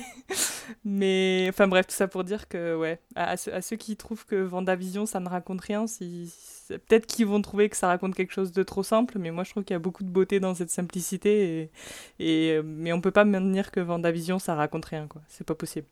C'est beau ce que tu dis. Je propose qu'on arrête là. Parfait. Quelqu'un voulait rajouter quelque chose après ça ou pas? Euh, bah, Bah non, bah, juste, en tout cas, je trouve que par rapport à, à l'épisode un peu... Enfin, je trouve que la durée de cet épisode a été bien mieux gérée. J'avais assez peur parce qu'on sait que là, on passe dans des épisodes beaucoup plus longs. Et même celui de la semaine dernière, qui était rallongé de quelques minutes, je trouvais que le, le- le changement de longueur se faisait sentir. Et là, franchement, j'ai trouvé que c'était limite trop court. Ce qui est en général bon signe parce que ça veut dire que c'est plutôt bien géré. Du coup, Ouais. euh, j'espère que le l'épisode final parce que bah ma- malgré euh, le, le, le, le malentendu des, des tweets de Disney Plus France et UK ils disent qu'il ne reste qu'un seul épisode après euh, le 8 mais euh, j'espère que le temps sera bien géré parce que il suffit qu'ils se disent bon bah on a une heure et euh, en fait ils peuvent faire n'importe quoi de cette heure là du coup euh, j'espère qu'en matière Mhm. de rythme ça tiendra la route comme, euh, comme aujourd'hui et euh, Je t'avoue que voilà. si je le lance et qu'il fait 35 minutes, euh, je vais faire la gueule. hein. Et 20, 20 minutes de, de 20 minutes de on sait pas quoi. 20 minutes d'un vrai épisode de Vendavision mais de A à Z sans aucune interruption ni quoi que ce soit. ça serait drôle. Voilà. Ouais, ouais, je sais pas si ce serait drôle. On verra. euh, eh ben écoutez, merci beaucoup pour votre participation à ce podcast. Euh, Charles, euh, qu'est-ce que vous faites en ce moment sur Spoilers Trend De quoi vous parlez? Euh, ah, écoute, on, on s'est lancé sur Twitch récemment. On a, on a fait deux lives jusqu'ici, donc euh, ça nous a permis de parler de Trenta Monedas, euh, la première série de HBO Max euh, en, en, Europe. On a fait un live dessus, on a fait Lovecraft Country dont tu as parlé. Euh, et puis voilà, je laisse le, le, suspense pour, pour les prochains épisodes. Mais, euh, mais merci de l'invitation en tout cas, c'était très cool. Et, euh, okay. Tu reviens la semaine prochaine? vivement, Alors j'espère être disponible malheureusement, mais je serai, euh, je vous ferai de toute façon un petit, un petit audio si jamais j'ai un empêchement. Je pense qu'on est tous impatients et puis moi le premier, donc vivement, vivement vendredi prochain. Vivement, ouais. Ça sera un épisode spécial, un triple épisode spécial, puisque on aura euh, le dernier épisode de Vendavision, on aura 11 participants en même Oh temps. Euh, ce sera quadruple épisode spécial d'ailleurs, parce que ça sera aussi le centième épisode du Quapop. Ah. Euh, là, c'est le 99e, euh, j'en ai pas d'autres qui sortent avant, donc ce sera le centième. Et euh, à minuit, on aura un événement spécial en plus et on risque d'enregistrer jusqu'à minuit. Donc, euh, on vous en reparlera la semaine prochaine. Euh, Océane, de ton côté, c'est toujours en préparation du prochain Lemon Adaptation Club, je crois.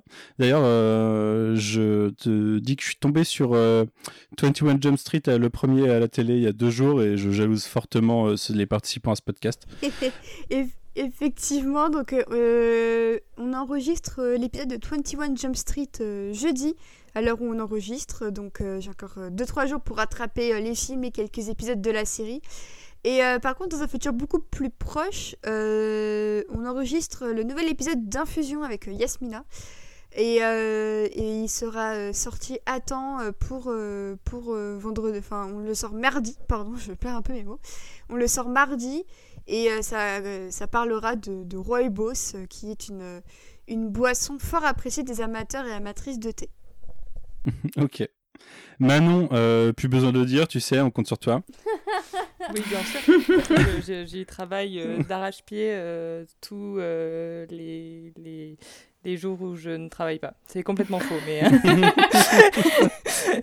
mais j'ai okay. trop de pression, c'est pour ça. okay. La formulation de cette phrase, oui. Juliette, la dernière fois, euh, épisode 5, vous aviez pas de nouveau euh, Smells Like Teen Spirit. Euh, Sons Like Teen Spirit. Je, je, fais encore l'erreur à tous les podcasts. Ouais, hein. vous avez des nouveaux épisodes depuis Vous avez enregistré? Non, non, pas du tout. Pour le moment, on n'a pas trop d'actu, même si ça devrait, ça devrait se relancer d'ici peu. Et, euh, et, voilà. Et moi, je suis sur d'autres projets dont j'ai pas encore le droit de parler pour le moment, donc, euh... donc okay. voilà. On en reparlera probablement plus tard alors. Ouais. Euh, Quentin, rien de ton côté? Euh, bah, Pour rebondir sur ce que ton running gag avec euh, Manon, moi je bosse vraiment sur des trucs en ce moment, pas du tout, pas du tout comics, mais voilà, j'ai un nom, j'ai gratté pas mal de trucs, je regarde plein de films et on en reparlera, je pense. Ok, j'ai hâte. Ah, j'ai un, un, nom aussi. Hein. J'ai un nom depuis très longtemps. Mais, euh... C'est vrai Mais c'est tout. Ça serait une exclue pour le 9 ou pas Peut-être, peut-être. très bien. Je te mettrai la pression. Mais t'es pas obligé de craquer. Mais je te mettrai la pression. pas... On en reparle. Quand il sera minuit passé, peut-être. De mon côté, euh, bah, euh, récemment, la semaine dernière, du coup, vous avez dû avoir un Tales from the Sewer, ou non, ou cette semaine, lundi, je l'ai sorti, donc euh, oui, c'est encore semaine, cette ouais. semaine. dans lequel on a parlé de The Last Ronin 2, c'est une mini-série sur les Tortues Ninja en ce moment, qui avait été imaginée en 87 par les créateurs originaux et qui se passe du coup en 2017, parce que c'est 30 ans dans le futur des Tortues Ninja de l'époque. et c'est très cool, si vous suivez un peu les Tortues Ninja, et même si vous avez lu que la série classique éventuellement, n'hésitez pas à lire The Last Ronin quand ça sortira en France, euh, si vous lisez pas de la VO. Je pense qu'on aura des très belles éditions VO quand ça sera terminé, mais ça sera pas avant la fin de l'année à mon avis. Et en, euh, en VF, euh, à mon avis, ils sortiront le plus tôt possible dès que ça sera fini de publier en VO. Donc jetez-vous dessus parce qu'à mon avis, il y aura de quoi faire une belle édition avec ça en, v en VF également. et sinon, il y a Site Alpha qui est podcast Target. D'ailleurs, maintenant, j'ai vu que tu t'es mis à Stargate et que c'est pas forcément toujours tous les jours facile. C'est bien pour ça que je que je n'ai pas le temps de créer mon podcast parce que la, je me suis mis à regarder Stargate SG1 et il y a 10 séries et vraiment faut, faut que j'arrête d'écouter le, le coin pop parce que entre ça et Star Trek et, et Lost que j'ai regardé à cause du coin pop c'est trop de temps passé devant des écrans mais tu t'en sors bien parce que pour l'instant on a sorti deux épisodes, enfin deux numéros hein, sur euh, le film, hein, sur le pilote de SG1 et on devait enregistrer euh, pre un premier parce qu'au final on en fera deux sur la saison 1 euh, cette semaine mais comme j'étais malade on a repoussé à la semaine prochaine donc t'as as deux semaines de, de répit. Et puis voilà, sinon je suis à Paris dans quelques retours vers le Turfu récemment, euh, si jamais, euh, sur la famille Adam, sur Paddington et euh, très bientôt sur le- leur nouveau nouveau podcast euh, dans lequel j'ai donné tout mon désamour pour Ready Player One. Euh, désolé à ceux qui adorent ce film. et, euh, et voilà. Et ben écoutez, merci beaucoup. Euh, hâte de vous de tous vous retrouver la semaine prochaine pour un podcast d'anthologie. Et puis en attendant, bonne semaine. Salut. Salut. Salut. Salut Salut tout le monde